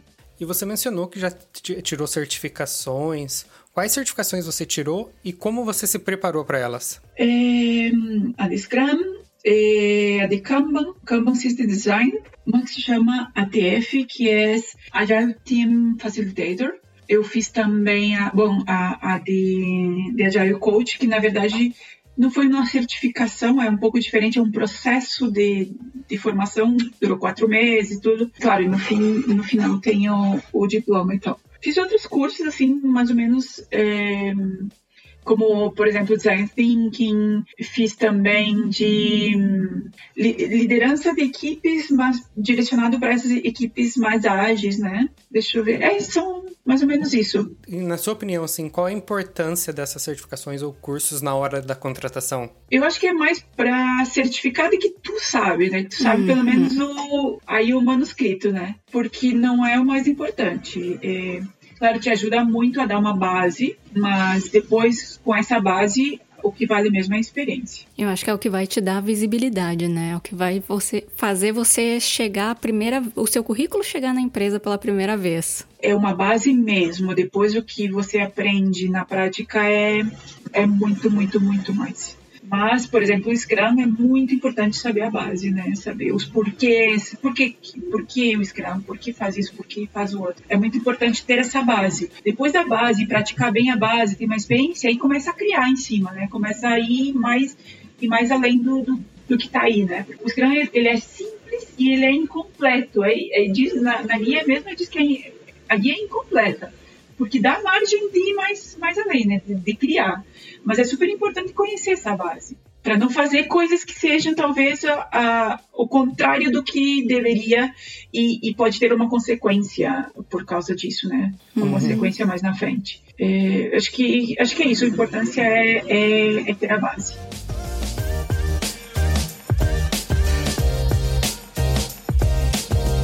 Vamos para a mudança para outro país. Elis, qual é a cidade que você mora? Em Santiago do Chile. Santiago do Chile. Então, tá bom. Então, a gente tem. A primeira pergunta é o The Book is on the Table. E aí a gente vai ter que falar o espanhol, because eu não hablo espanhol. Como que se fala isso? Os livros sobre a mesa, talvez, não sei. Os livros sobre a mesa. Hum, ok. O nome da língua é espanhol mesmo ou vocês chamam? Tem algum. Espanhol, espanhol? sim. Alguns dizem castelhano, é, mas é espanhol, espanhol. É, eu fiquei em dúvida entre castelhano, espanhol chileno. Bom, é, quando eu cheguei aqui no Chile, acho que eu vou falar da parte amorosa. Porque okay. a parte amorosa vem antes da. Que eu me mudei pro Chile, não foi por profissão, foi por, por amor, né? Então, quando eu vim pra cá, eu, eu não falava nada meio nem um te amo em espanhol, né? Não... O que o amor não faz, né? Ele faz a gente lançar para outro país sem nem falar a língua. É, é um sentimento muito poderoso. Então, uh, bom, mas eu entendia bastante coisa, claro, porque para ter me apaixonado tinha que pelo menos entender o que. ele é chileno, Elis? Não, é, é colombiano. Colombiano. Ele já morava aqui no Chile e a gente se conheceu quando eu vim de, de férias para cá. E depois de um ano aí eu decidi juntar minhas coisinhas, minha escova de dente e vir pra cá. E, mas eu não falava nada. Eu, eu aprendi aqui e, claro, no começo, como eu vim pra cá sem um trabalho, eu vim, cá, eu vim aqui pra, pra tentar, né? E como eu não falava nada de espanhol, não ia ter como conseguir um trabalho, né? Uhum. Então, uh, até conseguir documentação e tudo, eu comecei a estudar. Eu fazia todos os dias aulas. Nessa época já tinha classe, é, é, aulas em online. Então eu comecei a fazer, fazia três, quatro aulas por dia de espanhol. E durante os primeiros quatro meses, três meses e meio mais ou menos, eu espanhol, espanhol, espanhol, espanhol, até aprender bem. E, bom, com meu marido também foi muita ajuda, que me ensinou muito. E depois eu comecei a trabalhar, bom, era uma empresa de brasileiros, mas igual aí tinha que escrever e tudo, eu tinha que ir melhorando tudo isso. E com o tempo fui, fui melhorando. Hoje em dia eu já sou bem fluente, assim, não... Dizem que... Algumas pessoas dizem que eu falo melhor que eles, assim, que os, os, os próprios chilenos, espanhóis. Porque, claro, porque quando a gente estuda a gente vai na regra gramatical e tudo, e, e, e, quem é nativo muitas vezes passa por cima. A gente falando português também, às vezes fala umas coisas que não, se for ver no dicionário, não tá, né? É, dá dá, dá para defender bem, assim, no trabalho, tudo, eu falo, falo bem fluente já. E como que é para um brasileiro ter o visto para o Chile? Precisa de visto ou por estar no Mercosul você pode se mudar? Você tem algum limite? Tem como faria para trabalhar no Chile? É claro, tendo Mercosul uh, é muito mais fácil. Para o brasileiro é muito mais fácil. Eu vim para cá sem visto, eu vim como turista. E quando cheguei cá, encaminhei meu visto e não precisava estar trabalhando, porque geralmente para outros países precisa estar trabalhando e precisa ter um contrato, é, é se chama é, visto sujeito a contrato, alguma coisa assim. Mas eu não precisei fazer, eu, eu só, só eu consegui o visto de residência e tudo bem. Uh, depois de um ano de visto temporário, eles dão o visto permanente, aí é aí para toda a vida, né? Agora, para outros países é muito mais difícil. Outros países como Colômbia, Peru, Venezuela, é muito mais difícil. Assim, tem que, tem que vir com o trabalho, é bem complicado. Mas para nós brasileiros é mais, mais fácil. Nossa, que interessante. Eu achei que o processo seria todo mesmo para a Mercosul, mas não. Então o Brasil provavelmente tem alguma parceria com o Chile que facilita, então. Sim, é, e, e, nem todos nem todos os países fazem parte. Então, por exemplo, Venezuela não faz parte. É, acho que Colômbia também não, Peru.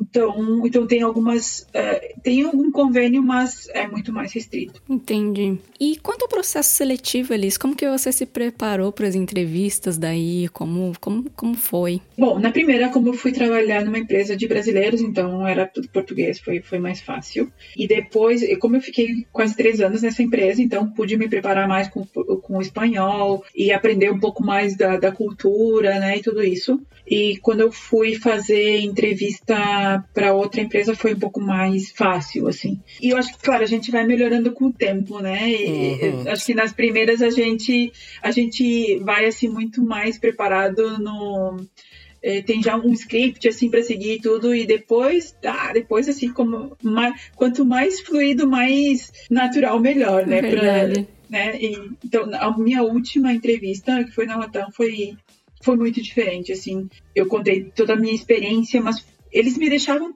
me deixaram tão à vontade para falar, assim, era, era uma conversa, tinha cinco na sala me entrevistando, mas era como se fosse uma conversa, como nós conversando aqui. Então, me perguntando onde que eu nasci, como que foi, como que eu vim para o Chile, assim, quebrando o gelo no início, como uma conversa super natural, que eu me senti super bem. Então, é, eu contei, quase que contei minha vida para eles, assim, me sentindo já amiga deles, né? Então aí já, já me caiu bem desde o começo, desde o começo, assim, a, a, o pessoal. Isso ajuda muito, né? A, a forma como entrevistadora uh, leva a entrevista ajuda muito. Cria uma conexão, né? Sim, sim. Eu tenho uma pergunta que você falou antes que quando você chegou no Chile você não tinha uma rede de contatos para te ajudar nessa parte de emprego. Como que você fez e como que você desenvolveu essa rede de contato sendo uma pessoa nova e recém-chegada? É, sim, foi bem difícil no começo. E também porque eu estava um pouco desencontrada da área, né? Não, não conhecia as pessoas da área, não entendia muito bem como, como era, se, inclusive o próprio, isso que eu falei antes do chefe de projetos, não entendia bem o que fazia, então os nomes dos cargos são diferentes aqui. Então, para procurar, por exemplo, quando se fosse procurar contatos no, no LinkedIn, eu precisava saber, não sei que empresas, que cargos, uhum. para contactar, contactar as pessoas, né? Então foi bem difícil no início. E na primeira empresa que eu estava, não, não me preocupei tanto, assim, em fazer uma grande rede. Mas depois, sim, claro, na, na hora que eu fui procurar um, um trabalho, fez falta, né? Eu comecei a olhar no meu LinkedIn só tinha brasileiro, não me servia para nada. então, eu comecei a buscar pessoas, principalmente pelas empresas. Eu, eu procurava empresas que me interessavam, procurava pessoas que trabalhassem na área, né, que, que eu queria, áreas de TI, e chamava-as para contato, né? Algumas aceitavam, outras não, e assim ia. Na segunda vez que fui procurar trabalho, eu já que já, já era mais, uh, mais focado na, na, agilidade, eu comecei a enfocar mais, enfocar mais a, a minha busca, né? Uhum. Muito mais enfocado nos nos roles de, de não sei, Scrum Master, agilidade, tudo isso, muito mais. E muito, muito recrutador, muito. Das empresas que, essas empresas que eu estava que eu tava buscando. Então, e me funcionou muito. Buscando, buscando, buscando e adicionando, buscando muito. Aumentei muito a minha rede de contatos e depois que comecei a. É, é, incrível como uma empresa dá visibilidade, né? Depois que comecei a trabalhar na Latam, foi assim um boom. Todo mundo queria ser meu amigo, todo mundo queria ser meu contato.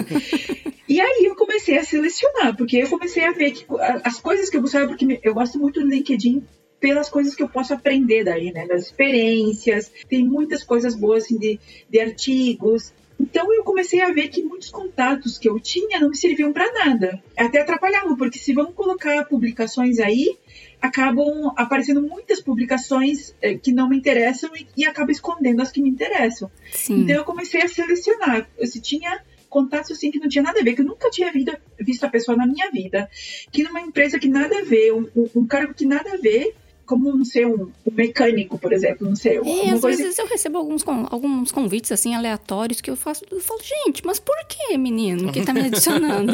Tem nada a ver. Então eu comecei a, a, a, excluir algumas, algumas pessoas que não, que não tinham muito que ver com, que eu, com o que eu queria e aceitar, de todos os, os convites, inclusive, aceitar somente do que, do que tinha, fazer algum match aí entre, uhum. entre, entre a gente. E começou, e aí eu comecei a ver a qualidade do que aparecia no meu, no meu feed de, de publicações, né? E, e aí comecei a ver como, como importava, né? Como é bom ter uma boa rede de contatos. E comecei a seguir pessoas que são influentes nas áreas que me interessam, pessoas que, que no, no seu momento eu pensava que eram que eram boas influências, comecei a ver que não eram, que publicavam coisas tonteiras ou coisas que não eram muito de acordo a minha ao que eu acredito, minha, meus valores também comecei a, a, excluir. Então a gente começa a aprender a, a, selecionar, né, mais ou menos esses contatos. E na vida real, uh, uma coisa que aprendi é, é a importância do, da rede de contatos. É, é incrível, né, principalmente quando a gente está fora. No Brasil é uma coisa que tu vai construindo com um tempo desse que tu nasceu, né? E é uma coisa natural, que você não se esforça para aquilo acontecer. Claro, mas quando a gente está num outro país, tem que valorizar muito, muito as amizades, os, os companheiros de trabalho, cultivar essas, esses contatos, né? Porque, principalmente no mundo do TI, é muito pequeno. A gente dá uma volta na esquina, tá encontrando alguém, Sim. alguém da, da, da área, né? Então, é muito, muito, tem muito valor manter, manter esses contatos. É, inclusive, é, agora, várias coisas acontecendo ultimamente, né? Pessoas que fazia muito tempo, muitos anos que eu não conversava, que eu já fui colega, assim, até com contato super profissional, as pessoas é, entrando em contato comigo e tudo, e, e me falando, depois que e principalmente quando a gente, não sei, muda de cargo, muda de empresa, tu vê, né, os comentários, tudo isso, tu vê muitas, uh, tu vê nos comentários que, que, que, são, que são como que são super sinceros, que, que, são coisas que a gente foi cultivando com o tempo, né? E que ficaram aí. Isso, isso, isso é muito importante. E acho que a gente dá muito mais importância quando a gente sai de casa, sai do, do, do nossa zona de conforto, né? No outro país é bem diferente. E essa vaga da Latam você conseguiu por meio de contatos ou não? Mais ou menos. Então, foi num desses cursos que eu fiz, no curso de Agile Team facilitator, eu conheci uma pessoa que trabalhava no, na Latam. Ele, é, bom, era todo mundo, quase todo mundo Scrum Master nesse, nesse curso. No segundo dia ele disse, ah, falou para todo mundo assim, ah, é, temos, estão procurando uma pessoa é, para trabalhar na Latam, na, na, nossa equipe. Se alguém tem, tem interesse, entre em contato comigo. Eu, nesse momento, não tinha vontade de. Não estava nos meus planos sair da empresa onde eu estava. Estava indo muito bem e tudo. E na hora, assim, não caiu a ficha, assim, ah, Latão. Não, não caiu a ficha, assim, como que. Uh, não pensei muito. Anotei o contato uhum. dele e tal. Umas duas semanas depois, é, mudou algumas coisas na empresa que eu estava. E eu pensei, ah, será que eu quero isso? Não quero isso? E aí me veio na mente assim, ah, vou vou mandar e-mail para a pessoa lá ver que, que se ainda está aberta a vaga, né? E ele tinha me comentado que estava difícil conseguir um perfil assim como eles, eles queriam. Ah, e fiz, fiz a entrevista e a primeira entrevista fui lá e foi essa que eu contei, né? Que tinha cinco pessoas me entrevistando, tudo isso. E geralmente os processos, bom, nessa época os processos eram bem demorados. E eu fiquei esperando, esperando, na expectativa que ia acontecer. E o problema é que na empresa onde eu estava, era consultora, o cliente, né, queria me contratar e já estava me dando um, tava me dando um prazo. Ou, ou contrata, ou as pessoas que estão com, com a gente, que são consultores, ou a gente contrata, ou vão ter que ir embora. Nossa. E ela não me dava resposta, não me dava resposta, e o que vou fazer? E aí tive que decidir, acabei ficando uh, na vaga que tinha me oferecido, né, na, na, na empresa onde eu estava. Um mês depois, me chamaram da Latam. Eu já estava trabalhando na empresa um mês me chamaram da Latam e me disseram, ai, desculpa, a gente teve que, que, congelar o processo, não sei se tu tá interessada ainda para seguir, porque eles queriam que eu fizesse uma entrevista com o gerente. Eu disse, ai, meu Deus, e agora? Vai ficar tão feio assim, né? Deixar. Aí fui, fiz a entrevista, porque também tinha que ver a proposta deles, né? Toda Sim. essa parte de salário. A gente não tinha conversado nada. Uh, e fui, me interessou muito, foi muito boa a proposta e também a proposta de trabalho, né? Era, era algo que eu queria, era, era tinha muito que ver com essa parte de Agile Coach que eu tava, que eu já estava estudando, já estava fazendo curso, então me interessava muito que, que, que tivesse um espaço para eu crescer. E era eh, lá na empresa onde eu estava era já não tinha tanta tanta oportunidade. Então assim, toda envergonhada e tal, fui e falei com a empresa, disse, olha, latão quer me contratar e tal, não sei o quê, tô pensando em ir. Eles disseram, Elisandra, é uma super oportunidade, vai! não, nem pensei. É, e, inclusive, depois, quando eles estavam, fizeram uma despedida para mim, super emocionante e tudo, e eles disseram, uau, se, se Latam tá interessada nas nossas, nas nossas pessoas, então estamos formando pessoas é, boas, né? Então, é, até, até se sentiram bem por isso. Nossa, que legal. Então fui, fui assim um, com um pouco menos, menos carga de consciência, né? Se bem que a gente já tinha uma relação de, de mais tempo, né? Eu trabalhei lá um ano e meio e então me conheciam, assim, não era que fosse tão pouco tempo, só que eu estava contratada como né, interna um mês, né? Mas essas coisas acontecem. Hum, que bacana.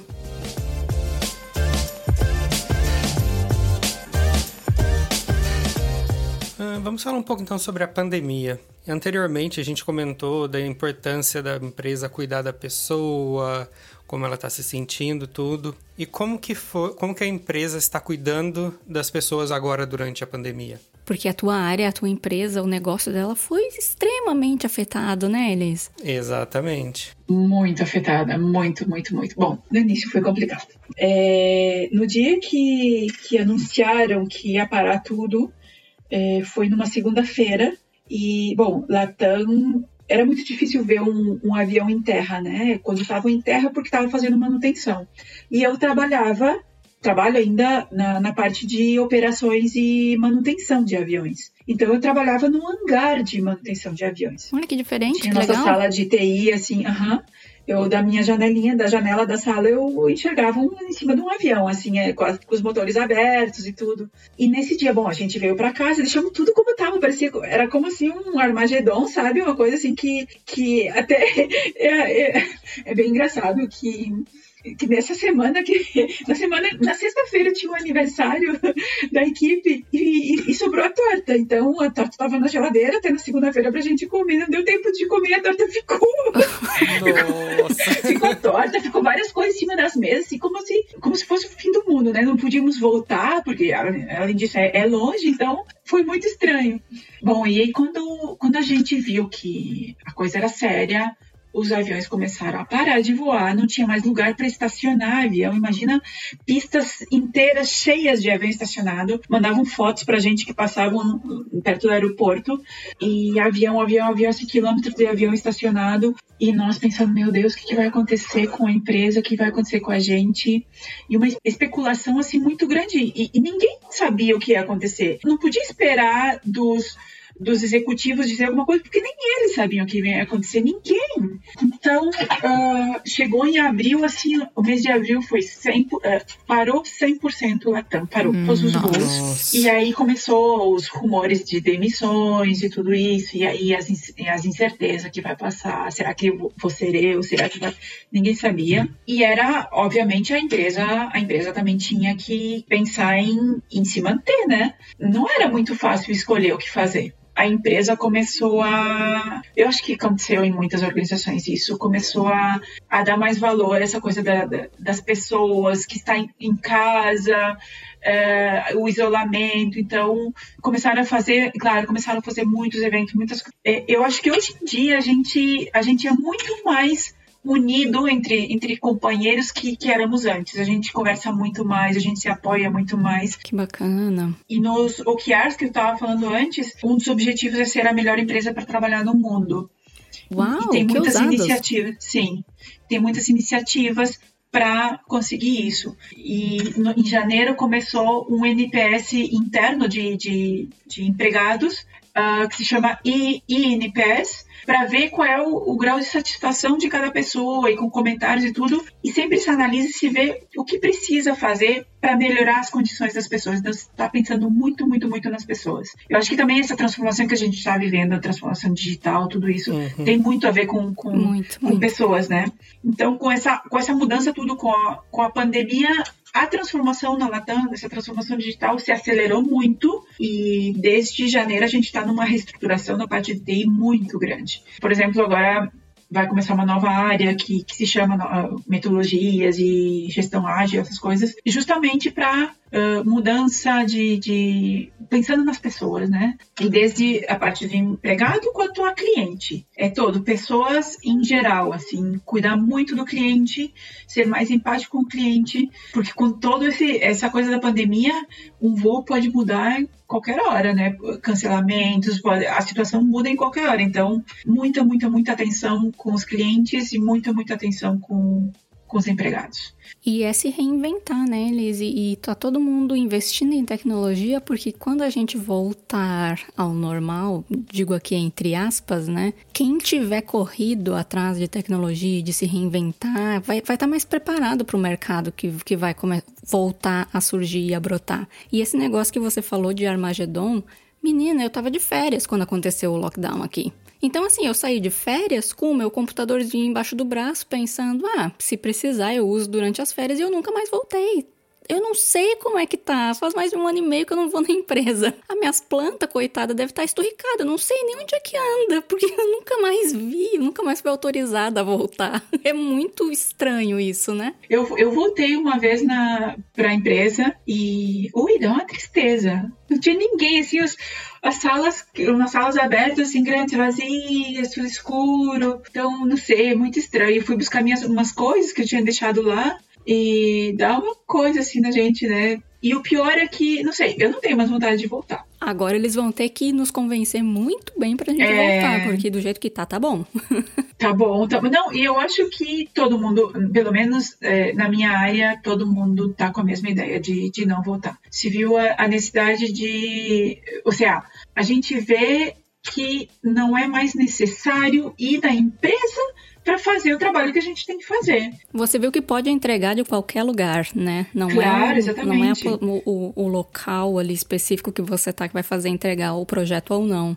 Claro, e, e acho que o, o, que mais faz falta é essa a parte social, assim, né? De se encontrar e tudo, de se ver com os colegas. É muito mais, é, não sei, é, muito essa coisa mais humana, né? Que faz falta. Eu acho que para nós, assim, o, o, que vai voltar depois de, não sei, o novo normal, não sei, o que vai voltar é essa coisa dos encontros, né? O happy hour, é, talvez ir uma vez por mês na empresa fazer algum evento assim mais presencial, mas o trabalho de dia a dia, eu acho que, bom, é meio que unânime que, que vai muito mais, é muito mais produtivo trabalhando em casa que, que na empresa. Você perde menos tempo no, no transporte. No... E você trabalha mais feliz também, mais focado, mais Exato. comprometido, porque você quer finalizar logo para poder ir viver a tua vida, né? Exatamente. Elisa, eu fiquei muito curioso. Você comentou que voltou para a empresa uma vez para ver como tava como tava aquela torta de sexta-feira. eu não tive coragem de olhar e de abrir o, o, refrigerador. Mas eu acho que já tinha tirado, sabe? Porque teve gente que foi antes, mas é, um ecossistema. Eu imagino que dentro, do, dentro da geladeira estava formado um ecossistema aí dentro, né? Desde a hora que você falou, eu tava pensando nessa torta. Daí você falou, ah, eu voltei lá um dia, eu falei, ah, a minha oportunidade de perguntar da torta. você no seu papel de liderança, coaching, trabalhando com o engajamento do time, qual que foi teu papel? Como que foi para você nessa, nessa transição? Porque tava todo mundo sendo afetado, ninguém, todo mundo preocupado em ser demitido. E como que foi para você ter a tranquilidade para você mesmo e ter passar essa com tranquilidade ou palavra de conforto para o teu time também? Como que foi esse momento? Sim, aí eu gosto muito de uma frase que, que eu aprendi eu aprendi do meu primeiro coach, quando eu comecei a aprender nessa área. Ele disse assim: uma vez eu estava muito desmotivada e, e, obviamente, tinha que ter um pouco de, de força para motivar a equipe, né? E ele disse: tu tem que pensar em ti também. Quem é que motiva o motivador? Então, esse era também o papel dele, né? Um, um mentor e tal. E, e, e, essa, a mensagem que ele, quis, que ele quis me passar é que eu tinha que cuidar de mim também, né? Sim, em primeiro lugar. E, e, no coaching eu aprendi outra coisa que diz só, uh, solo sano el sanador sanado que significa que só cura o curador curado, né? Então a gente tem que tem que se sentir bem primeiro para depois dar palavras de conforto a outras pessoas. Não é fácil, obviamente, não é fácil. É, e isso, isso eu vivi na pele com, com todo, tudo isso que passou, né, tudo a tensão e tal. É, eu acho que o que me ajudou bastante foi que nesse momento a gente estava num, num, projeto estratégico e tinha muito trabalho para fazer, mas muito mesmo. Muitas vezes eu fiquei trabalhando até as 10 da noite. E, obviamente, quando a gente quer. É, um lado era, era querer ficar, era, ou seja, é, continuar trabalhando, mostrar, se mostrar aí para ficar, né? E por outro lado, ocupar o tempo, ocupar a cabeça, né? E eu, quando eu vi que, bom, isso não tinha volta, que a gente tinha que bola para frente, vamos, é, vamos continuar, eu comecei a usar tudo que eu tinha aprendido no curso de coaching. No curso de coaching, para vocês terem uma ideia, a gente teve que fazer 14 webinars. Eu nunca na minha vida tinha feito um webinar. E, e foi uma, uma, coisa que me forçou muito a aprender a, a, a, a viver com enfrentar os meus medos, né? Isso você tinha que organizar e falar em público também? Eu tinha que organizar, o, convidar as pessoas, tinha que ser um público de mínimo seis pessoas, convidar e falar sobre o tema que eu estava aprendendo na semana. Então, estudava e tinha que fazer um webinar por semana ensinando o que eu tinha aprendido e com técnicas diversas que a gente que a gente estava aprendendo. Então, eu pensei, eu não posso perder todo, todo esse aprendizado que eu tive e todo o sofrimento para aprender tudo isso, né? Vou, vou aplicar isso na empresa também. Uhum. Então, eu comecei com, com pequenas. Comecei primeiro a nível de, de equipes pequenas, né, do, do time.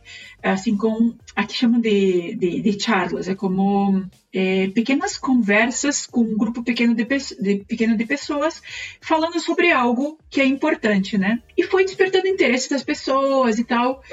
E, e aí eu, esse meu colega que eu tinha conhecido antes, que, que foi o que, que, me, que me chamou para entrevista, ele também fez o mesmo curso que eu de Agile Coach. Eu disse para ele, que tal se a gente começar a fazer uns webinars aqui falando de, de coisas que que importam, assim, e a gente já estava querendo começar a nível de, de, de direção é, uma transformação, assim, ir mais a, além do, do, das nossas equipes, né? Então, eu, eu, disse, é uma boa oportunidade de a gente começar a falar para essas pessoas, né? O primeiro, e aí o primeiro que eu fiz foi de feedback, uh, feedback é, é, efetivo, e aí eu, é, eu juntei com esse feedback efetivo coisas assim, mais motivacionais. Porque é bom receber, receber feedback, porque é bom entregar e que é um presente, como fazer e tudo isso. Eu comecei a meter coisas aí de, de mais é, emocionais e tal. Uhum. E apareceram 40 pessoas. 40 Nossa, pessoas assistiram o meu webinar. Então eu pensei, uau, as pessoas se interessam por isso e não era uma coisa que se fazia lá. E o que eu tinha aprendido uh, no, nos webinars é que quanto mais você interage com as pessoas, melhor, né? Não é essa coisa de fazer um monólogo e, e chato e tal. Tinha que fazer as pessoas interagir. E no começo as pessoas tinham vergonha de interagir. Não falavam nada, não perguntavam nada, mas estavam aí. E as 40 pessoas passaram do início ao fim prestando atenção. Eu disse, ah, aí tem, aí tem, tem espaço. E quando eu convidei o meu, o meu colega, ele topou e começou a fazer. O primeiro foi de construindo equipes de alto desempenho. Então usamos várias coisas aí que a gente tinha aprendido, falamos, usamos obviamente técnicas, né? Mas sempre falando de pessoas, né? Pessoas assim como que indo pro lado assim mais emocional das equipes e era bem um momento que queríamos chamar atenção assim para para ir para esse lado da transformação e tudo isso e também eh, desviar um pouco essa toda a atenção, atenção. que a gente uhum. que a gente estava vivendo, né? E nesse webinar apareceram 72 pessoas. Uau, que show! A nossa área, e era só para nossa área, né? A nossa área tinha nessa época umas cento e poucas pessoas, então era umas, não sei, umas 70, 80% das pessoas estavam no nosso webinar. Disse, uau, que, que, que, que incrível, né? Então, nos empolgamos e começamos a falar mais. E, e, e nesses Latam News que, que eu comentei antes, como eram frequentes, o diretor começou a dar espaços também para falar, para as equipes falarem, mostrar as coisas que tinham logrado. E nós começamos a, a usar esses espaços de 10 minutos como cápsulas, de, eram cápsulas de agilidade. Então, então a gente habla, a, falava de, de coisas que a gente tinha conseguido usando Scrum, resultados que a gente tinha conseguido com a metodologia, com metodologias então, usávamos esses espaços para dar pequenas, pequenas cápsulas e as pessoas, assim, começaram a se interessar, a se interessar. Que legal, que história de sucesso. Sim, foi, foi, foi muito interessante. Então, a gente usou como que essa época de crise para fazer algo diferente, tirar a, a atenção de, dessa coisa ruim que estava passando e voltar a atenção para coisas que a gente podia podia fazer diferente, né? Porque já, já se falava de uma transformação a, a nível de TI na, na Latam, então era um momento de começar a falar dessas coisas e, e, despertar o interesse de outras equipes e tal. E foi bem bacana, assim. E aí o terceiro que a gente fez, a gente fez a nível de toda, de toda a, a, a direção, do, toda, toda a VP de, de, de, IT. E aí, já, claro, já não estavam mais participando os mesmos, porque a gente repetiu, e também foi mais 70 e poucas pessoas. E o terceiro que a gente fez foi sobre inteligência emocional. Nossa, esse aí bomba. Aí bombou, assim, as pessoas. É, é uma coisa que não se fala muito, e foi justo um momento que, que as pessoas estavam é, sentindo as mais distintas emoções Precisando, possíveis, né? né? Eu iria nesse, iria certo. Foi bem legal, foi muito legal. As pessoas dando depoimento de que estavam passando, foi, foi bem legal. Tinha também umas 80 e poucas pessoas aí presentes para mim, o, o, a pandemia foi uma coisa bem bem marcante pelo lado negativo, né? Sim. Mas sim. também muito marcante por esse lado, assim, que, que fez a gente sair da nossa zona de conforto e meter a cara, falar a, pessoa, a um público que eu jamais pensei que ia poder falar e ter um resultado assim tão legal, né? Tão e, e é bom porque tem uma visibilidade também, né? Dentro da empresa e tudo isso foi foi bem bacana. Que legal, que história de sucesso. Muito, muito bacana ouvir isso. Eu iria nesses webinars, certo? Se a minha empresa fizesse. E parabéns pelas iniciativas, foi muito bacana mesmo. É verdade. E agora o que a gente está fazendo é incentivar outras pessoas que façam também. A pessoa não precisa ser especialista em algo para falar. Todo mundo tem algo para ensinar. Pode ser pequenos espaços, assim, não sei, de, de 10 minutos, de 20 minutos, de meia hora.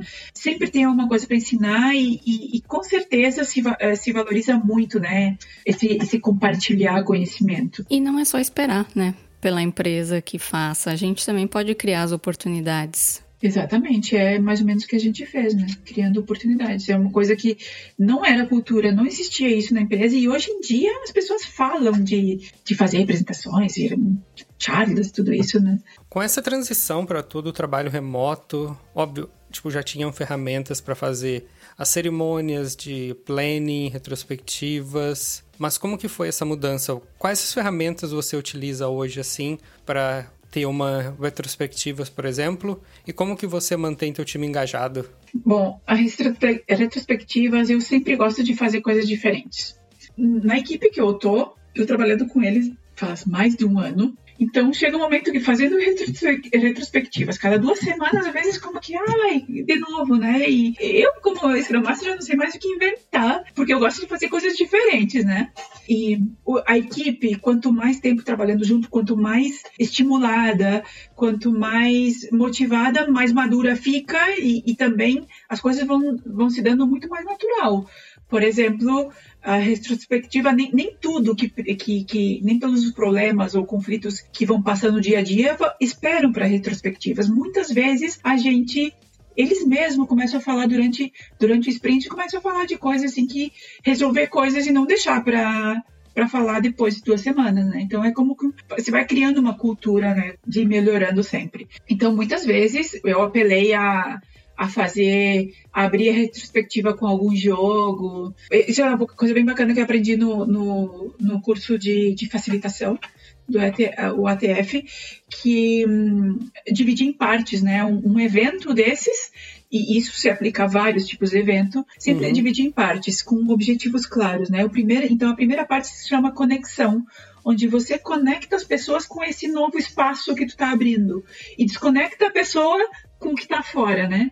Então é, é como se tivesse ido para uma sala de reunião. Essa conversa é, inicial aí dos primeiros cinco minutos é uma conversa informal e tal para quebrar o gelo, mas é muito mais de conexão entre as pessoas, né? E isso a gente leva é, com alguns tipos de dinâmica, algumas, algumas técnicas para criar esse espaço que seja próprio para isso, sempre tendo algum objetivo. Então, por exemplo, se eu coloco algum jogo, eu coloco algum jogo com algum objetivo de de as pessoas pensarem, né? De, uhum. de ir mais, mais além. Por exemplo, é, posso aplicar um jogo que faz as pessoas se conhecerem melhor.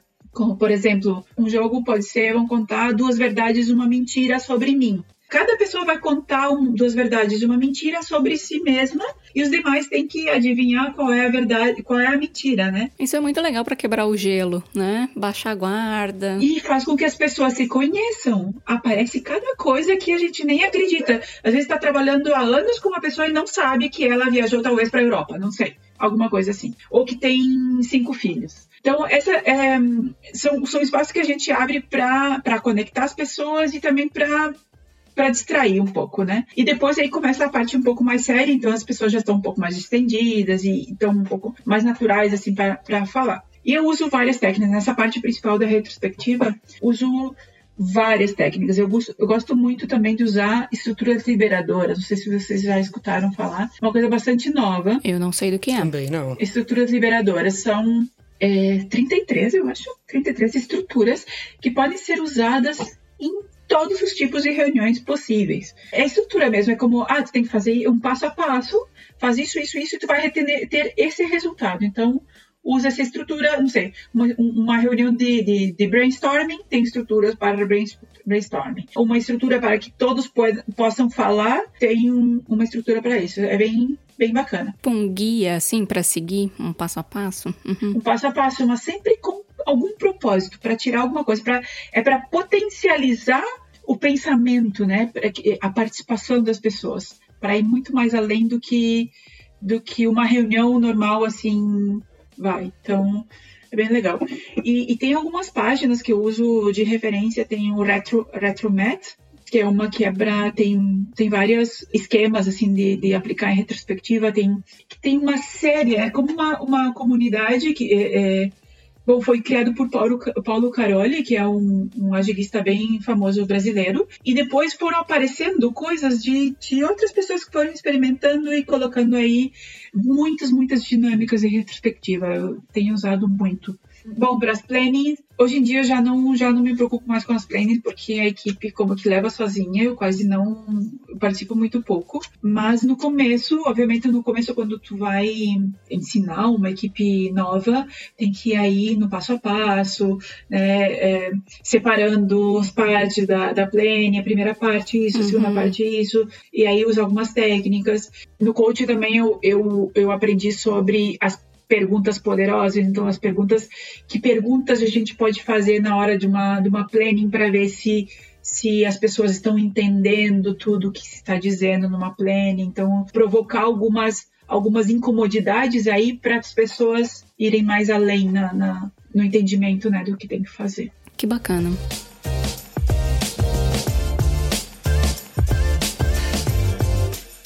Hora do aperto, Elis, teve alguma coisa, alguma história engraçada que você tenha passado aí na tua vida no exterior que você quer compartilhar com a gente? Ai, muitas.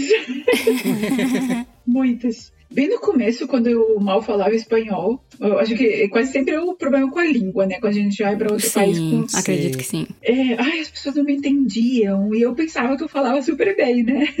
E também, não sei se eu acho que acontece também no Brasil. Os nativos, né, os que os que estão aí na rua ou, ou, no comércio, não se, não se esforçam muito para entender o que o estrangeiro fala, né? Como que se bloqueiam também, né? Ah, tá falando outro idioma, não entendo nada, se bloqueia.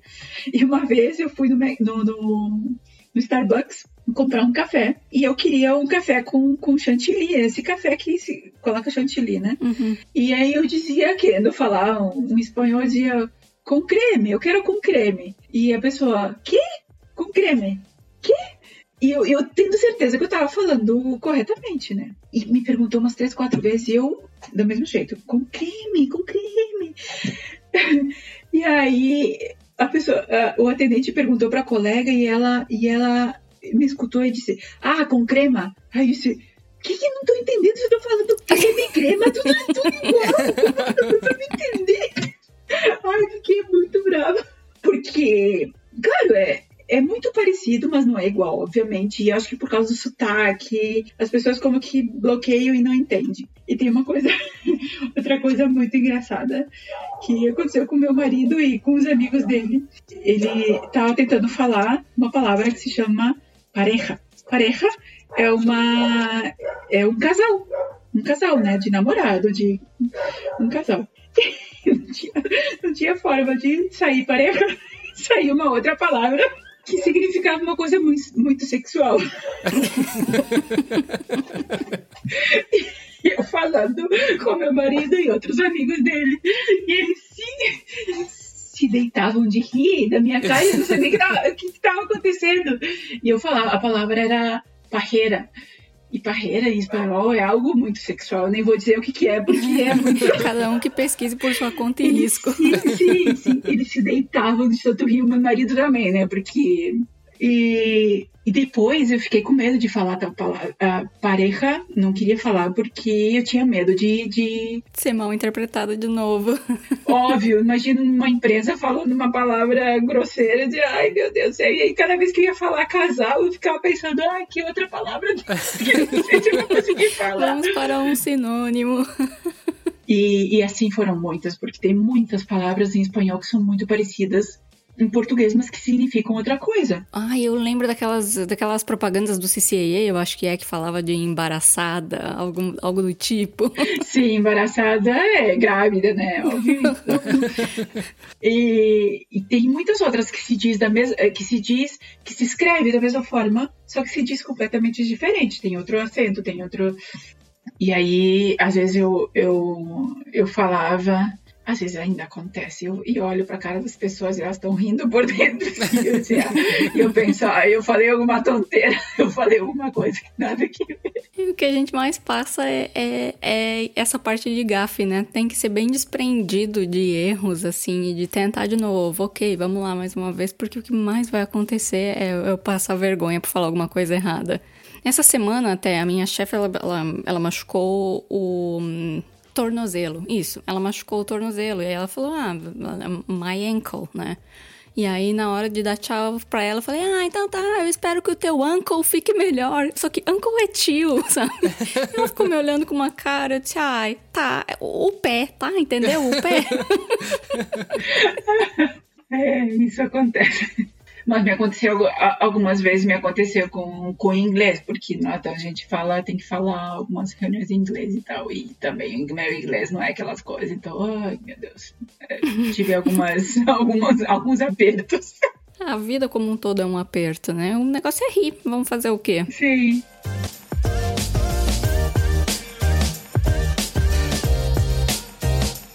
Elis, vamos pro momento sou foda, então.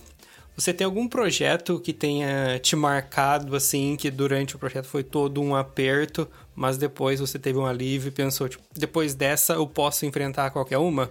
Eu acho que esse projeto que a gente está que a gente tá agora que, bom, esse que eu comentei que no início da pandemia ele foi acelerado, era um projeto que tinha que era mais tranquilo fazer fazer com mais tempo e por causa da pandemia foi acelerado, era um projeto estratégico, então a empresa quis aproveitar a parada né, do, dos aviões e enfocar-se enfocar totalmente no, é, nesse projeto. E aí eu me desafiei muito, claro, tem muito que ver com o, com o curso que eu fiz né, de, de Agile Coaching, que bom, tinha que usar o que eu aprendi e também era uma necessidade da empresa, não tinha, era eu e o meu colega que, que, que tínhamos esse conhecimento e se esperava da gente, né, que, que entregássemos soluções para diferenciadas, né? Claro, claro.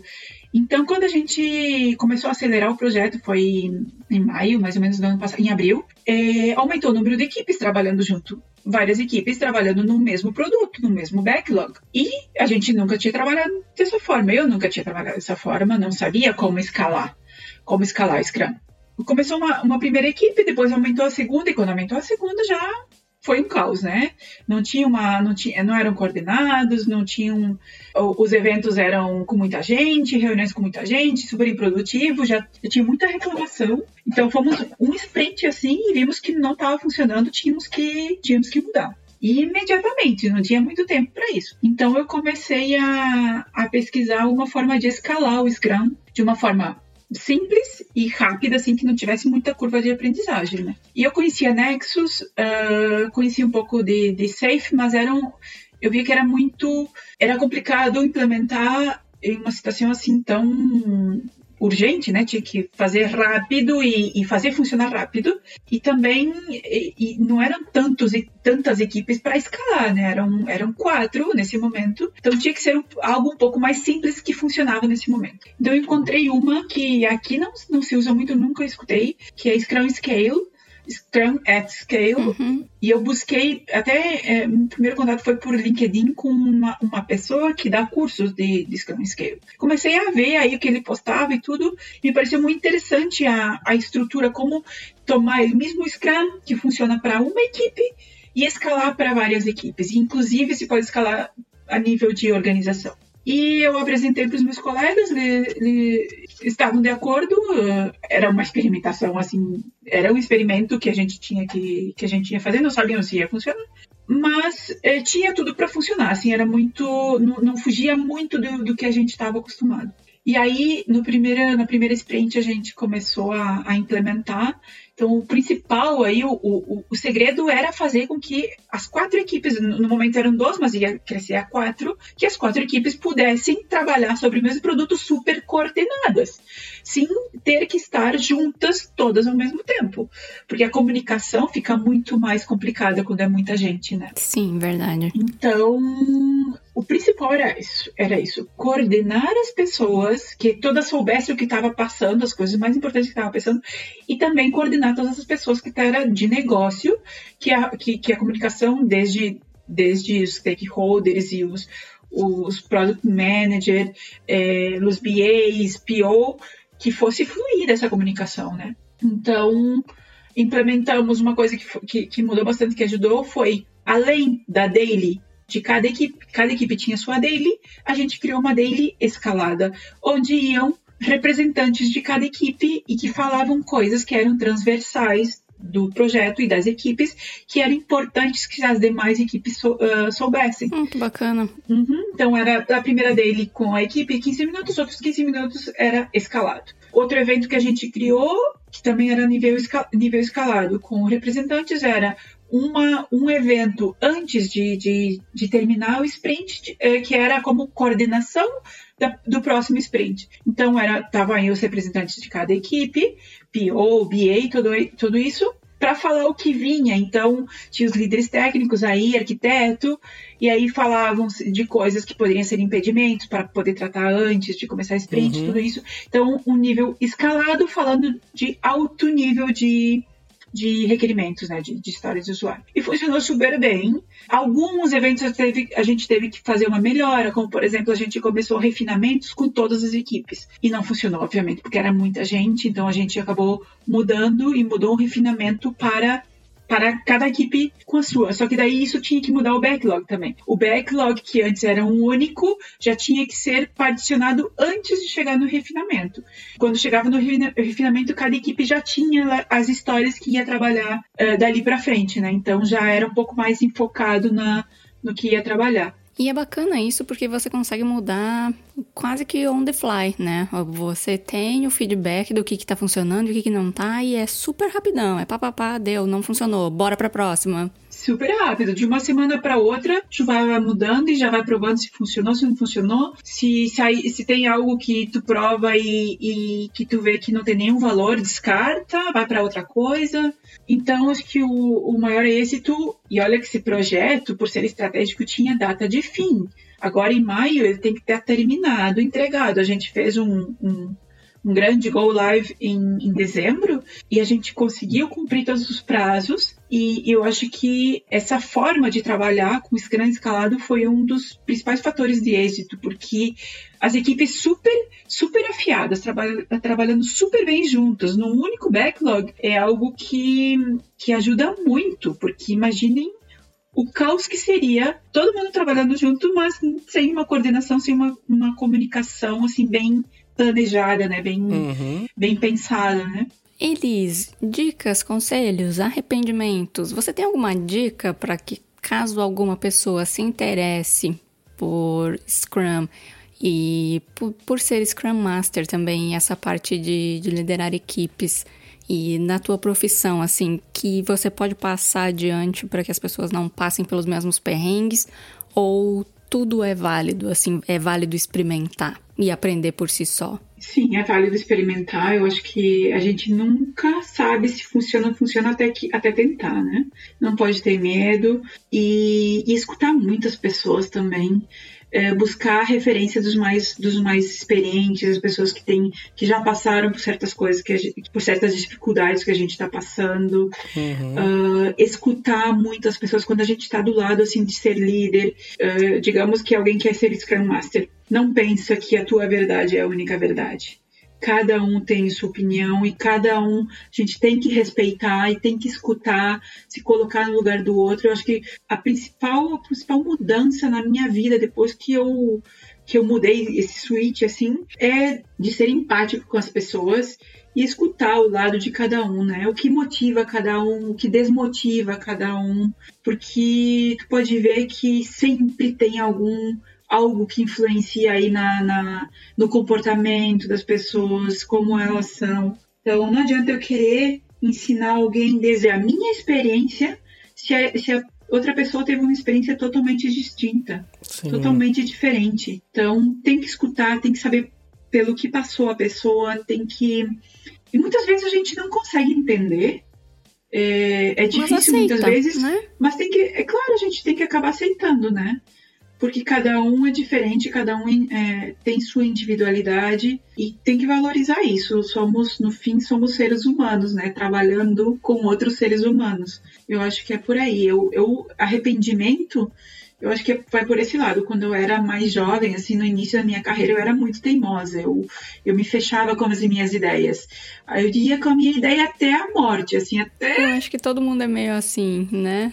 Sim. até aprender, até virar vida e dar uma, uma na cara, que aí você pensa, ô, ô, ô, não, não sou a única aqui, a gente vai ter que achar um meio termo. Sim, depois que eu comecei a, a a ver o valor de um, de um bom feedback. Tem alguns feedbacks que não são bons, obviamente, que não dá para chamar de feedback, mas quando a gente aprende a escutar das pessoas corretas e que vê que a pessoa está querendo ajudar, uau, se abre tantas portas, se abre coisas que a gente não via sobre a gente mesmo, que é incrível, é, é e quando a gente começa a reconhecer esses problemas que a gente tem e começa a querer ir, ir atrás de corrigir, o, o, o, às vezes não tem forma de corrigir, né? Mas aceitar que a gente é assim, que a gente é humano, que a gente erra, uau, isso, isso é transformador, assim, transforma muito a, a vida da, da gente, né? E, e eu acho que o conselho seria isso, é estar abertos para aprender e o, e o aprendizado é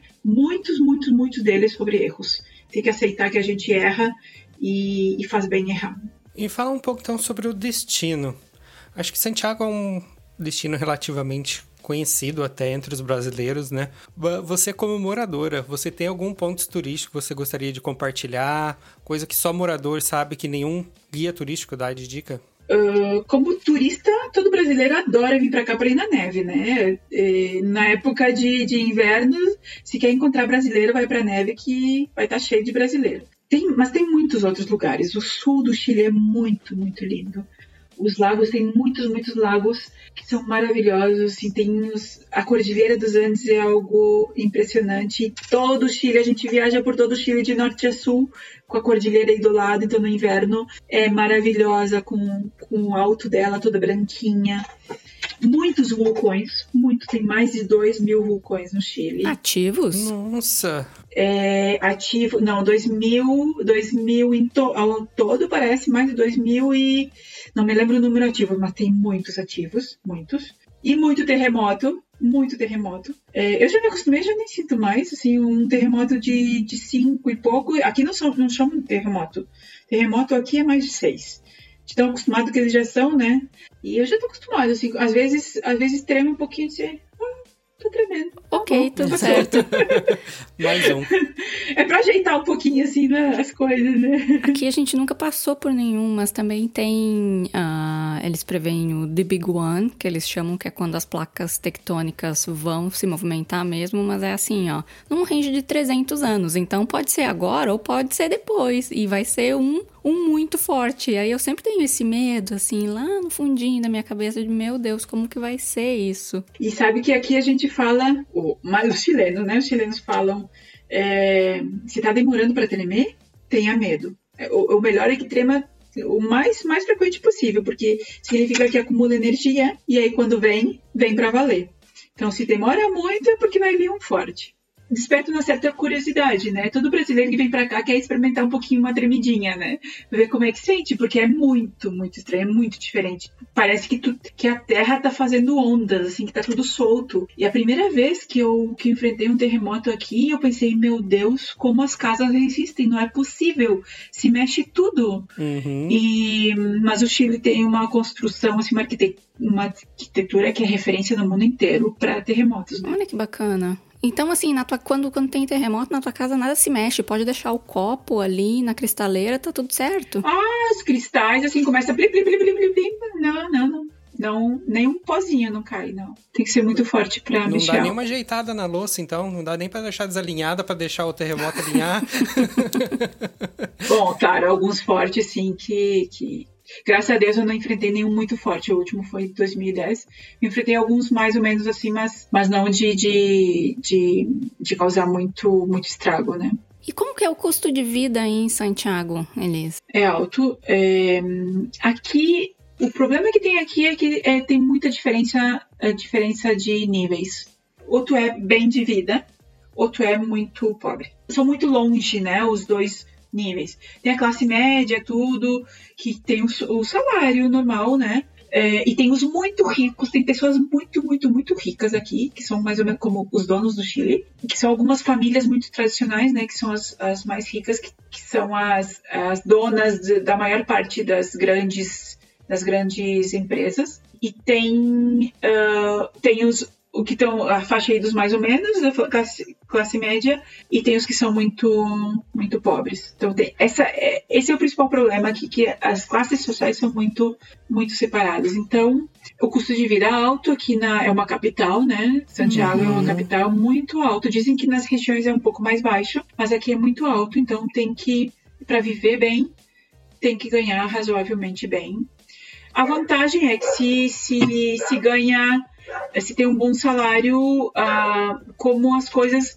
é muito mais desenvolvido que o Brasil, o poder aquisitivo é muito melhor, então é, a gente consegue ter um, um, nível de vida muito melhor se a gente comparado com o Brasil, né? Com a mesma profissão, com um salário equivalente, né? É, equivalente assim uh, que se possa comparar, né, a nível de salário, uh, comparando salário mínimo tudo isso, um salário equivalente aqui se pode comprar muito mais que lá. Isso é certo. Então, os brasileiros que vêm para cá, é, bom, de qualquer país vêm para cá sabendo que vão, que qualquer coisa que ganharem aqui vai é para melhorar a vida. Isso, essa é uma grande vantagem, sim. O poder aquisitivo é maior. O poder hum. aquisitivo é maior, mas o custo de vida também é maior. Pelo menos se ganha para acompanhar, né? É, mas é, eu posso dizer que as pessoas preparadas, qualificadas, ganham bem, tem lugar de trabalho, tudo isso tem espaço. Aí pessoas que não são preparadas, é, que essa maior, grande maioria, né, que são mais, tem menos condições, aí, aí não tem muita, muita chance, né?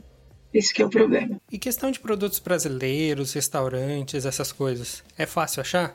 Por exemplo, quando a gente for fazer uma visita você, para você aí, eu vou achar uma paçoquita? Não! Isso eu sinto mais falta. Todas as paçoquinhas que eu como aqui, eu, eu trouxe. Mas para mim foi, foi algo que me chocou muito quando eu vim para cá. Eu pensava, eu ia no supermercado e dizia, mas como que não tem uma mandioquinha? Pelo amor de Deus, a coisa mais básica. Como que eu não encontro uma farinha para fazer uma, fazer uma polentinha, uma paçoquinha, essas coisas? Nessa época que eu vim, já fazem quase sete anos, era muito difícil conseguir coisas brasileiras aqui, muito difícil porque quase tudo vem vem dos Estados Unidos e coisas mais tropicais vêm do Peru, vem da Colômbia, Equador e aqui se produz se produz muito poucas coisas. E aqui pelo clima e pelo pelo solo é vinho, né? Aqui é o paraíso do vinho, então para mim foi muito bom. Só que para outras coisas mais tropicais como a gente tem no Brasil, não. Então eu trago muita coisa do Brasil. Hoje em dia já, é, já se encontra mais coisa, por exemplo, se eu quero fazer um comer um pão de queijo, hoje em dia já consigo comprar um uhum. pão de queijo aqui de uma fábrica de pão de queijo de brasileiros, né? Mandioquinha ou epinho eu consigo comprar de uns de peruanos que vendem aqui. A gente também compra do Peru, aqui vem congelada do Peru. E várias coisas assim a gente compra, a gente consegue aqui, mas não é tão fácil, não é, assim, não é assim chegar no mercado e encontrar coisa brasileira, não é muito difícil. E aí quando eu vou pro Brasil, eu venho com as malas cheias, né? Vai com presente e volta com comida. A com gente comida, faz assim. Exatamente. Ah, e com pouca roupa pra ficar mais fácil. Exato. Usa dos outros quando chega lá, sei lá, pega emprestado de alguém. E restaurante brasileiro quase não se acha. É muito... Tem alguns, mas são bem escassos, bem escassos mesmo não pega tanto aqui, não sei. É mais comida peruana, colombiana. Peruana aqui é muito, muito, muito desenvolvido. A comida peruana é muito boa. E tem alguma coisa fora a comida que você sente falta do Brasil, Alice? Ai, hoje em dia eu tô mais acostumada e já tenho muitas amizades aqui, mas eu acho que é o povo brasileiro, né? O jeitinho brasileiro e tudo, assim, a gentileza do brasileiro. Agora nas férias a gente foi para Natal o povo bom, assim, povo gentil. É, nossa, a gente até estranha, porque já tá acostumado aqui, né? O chileno é um povo mais, mais fechado, mais frio, muito Sim. mais parecido com, com o sul do Brasil, né? Nós gaúchos sabemos que somos um pouco mais fechados, né? Mas o chileno é um, ainda mais fechado. Não atendem bem, é, então, o que eu sinto, que, e, e, que todo mundo, todo estrangeiro fala aqui, é que sente falta da desse calor, né? Desse calor do brasileiro, esse, o atendimento. Uh, meu marido, lá no, no, Natal, no restaurante, quando vinha o, o, o garçom para atender, ele olhava assim, ai, será que eu tô devendo alguma coisa? Porque, porque tá me tratando tão bem assim. depois, do dia, depois do primeiro dia ele acostumou, assim, de tanta gentileza, tão, as pessoas tão calorosas, né? E, e realmente é super natural, você vê que não é forçado, é natural. Exato, é. A gente, a gente nota quando chega, né? Assim, as últimas vezes, pelo menos, você chega no aeroporto, já passa as pessoas trabalhando que estão ali sorrindo, dando bom dia, boa tarde. Ai, ah, meu Deus, tô em casa, mano. É, aqui também, mesma coisa. É, para ser bem atendido, tem que ser no restaurante que é atendido por estrangeiros. Está mudando um pouco a cultura, porque agora tem muito mais estrangeiro, né? os chilenos estão se abrindo mais, estão aprendendo desse lado, né, do, dos estrangeiros. É, mas igual a gente sente muita falta assim do, do calorzinho do brasileiro. Mas aí eu também tenho o outro lado que eu não me, não me acostumo e até de aeroporto que o Vini começa a chamar a atenção é porque aqui a gente não se preocupa com segurança, né? A bolsa fica lá em outro canto, então eu, eu chego lá meio meia tonta ainda. E aí minha bolsa eu deixo no carrinho que tá carregando a mala e eu vou lá pro outro lado e eu Vini começa, a bolsa, deixa a bolsa. E eu vou lá, corro, o celular no bolso de trás, essas coisas que a gente não se liga também, que são sim, um, um ponto negativo. Na primeira vez que eu fui pro Brasil sozinha com a minha filha, ela era de colo ainda, e eu bem despreparada, assim, com as minhas malas, segurando minha filha num, num, canguru, né, desses que a gente fica, fica bem preso no corpo, carregando ela ali no aeroporto e, e levando as malas e com a minha bolsa em cima da mala e tal, e chegou uma, uma mulher com o filho adulto e disse, ai, onde tu vai? Eu disse, ah, vou lá no, no Terminal 1, eu tava no 13 e é super longe, né? E eu disse, ai, te ajudamos, então te ajudamos porque é, nunca se sabe, né? Tudo sozinha com, com uma nenê no colo. E eu assim, ai meu Deus, que que, que... que, que tá acontecendo? Fiquei com... Não, eu fiquei com medo, primeira, primeira vez, assim, fiquei com medo dela, né? Vai que me leve para algum lugar, assim, me sequestra, não sei. E me ajudou, levou minhas malas e eu segurando minha bolsa e ela disse, ah, é um perigo também para ti, né? Porque alguém pode roubar tuas coisas. Eu disse, não, se eu tenho a minha filha comigo é o suficiente, o resto não importa, né? E me ajudou, me levou até até no Terminal 1, não era o destino dela, mas me levou até lá, me ajudaram a levar as malas, tudo, e me deixou no guichê onde eu tinha que comprar as passagens. Ah, de, que, que eu ia, nesse momento eu ia de ônibus. E em outro lado a gente não vê essas coisas, né? É muito, muito diferente. A gente não espera, né? Mas por outro lado tem essa coisa da insegurança.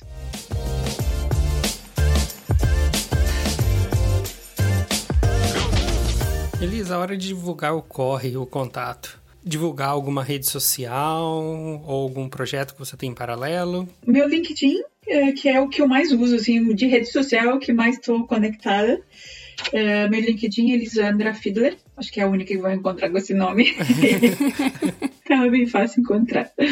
Elise, a última pergunta, aquela que não quer calar, você voltaria para o Brasil? Sim, voltaria. Agora não, é, mas a gente tem pensado, assim, de passar nossos últimos anos assim, numa casinha na praia e tal. Uhum. Não sei, o sonho é esse, né? Mas a gente sabe que nem sempre é. Não é tão fácil também viver numa praia, né? Todo tempo numa casinha vendendo, vendendo milho verde. Não é, assim, não é assim tão fácil.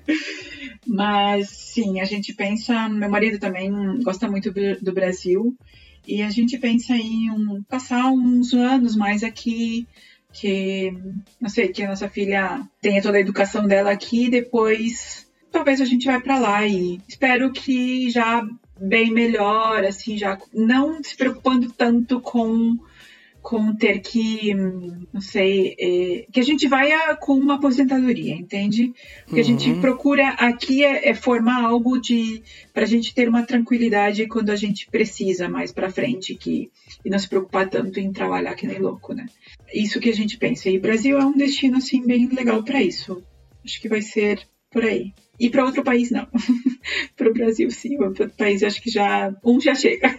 Ah, então, Elis, muito, muito obrigada pela tua participação. A gente adorou que ah, saber um pouquinho mais da tua história e que você compartilhou com a gente o teu tempo e a tua dedicação. Assim, muito obrigada por ter participado e por ter aceitado o nosso convite. Vou responder isso em espanhol com muitíssimo gosto. Foi um prazer. Ah, querido. E pra gente matar um pouquinho da saudade também, né? Sim, sim. Fazia tanto tempo que a gente não conversava e, e com esse mundo tão globaliz- globalizado, né? Cada um vai para um lado, as distâncias são enormes, então é super bom voltar a conversar. Mas essa é a parte do, do brasileiro, assim, a gente conversa como se a conversa tivesse parado lá atrás, sei lá, naquele jogo, em 2014. Como nada tivesse mudado. Sim, isso é verdade, isso é verdade. É, Muito obrigado mesmo, Elis. Foi muito legal, muito rica a tua experiência. Foi muito, muito obrigado por compartilhar com a gente mesmo. Tá bom, muito obrigada a vocês pela, pelo convite, adorei conversar com vocês e, e, bom, qualquer coisa, vamos ficar aí em contato, eu vou deixar aí meu, meu LinkedIn, meu contato para quem quiser ah, me contactar por aí pelo LinkedIn e, e trocar experiências, eu eu sempre aberta a, a aprender mais, cada vez mais, eu acho que cada um tem muito que ensinar. E com sua experiência pode ser que tem coisas que para mim ainda não, não, não tive a oportunidade de, de provar e que para outra pessoa funcionou super bem e eu adoraria, adoraria conhecer. Então, super, super bom essa oportunidade e poder falar um pouquinho aí de mim, que é bem difícil, né? A gente quase nunca fala, fala da gente, né? E- Exato, fala sobre outra, qualquer outra coisa menos da gente, né? Sim, sim. Muito obrigada pela, pelo convite. Hum, a gente que agradece.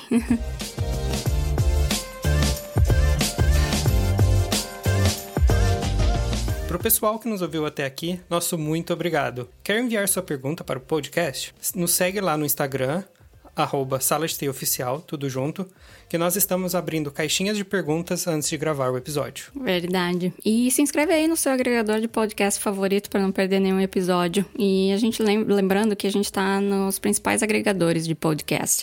Ou você também pode escutar pelo nosso site, que é saladeti.com barra podcast. Aproveita também para se inscrever na newsletter, se for lá no site, né? E gostou desse episódio? Nos avalie no seu agregador. Isso é muito importante para nós.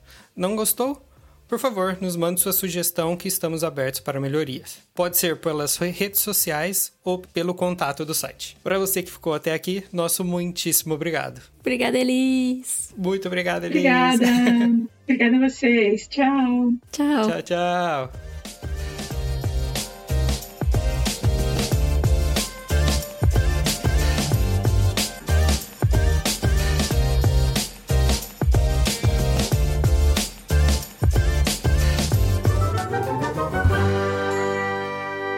Esse podcast foi editado por Hector Souza.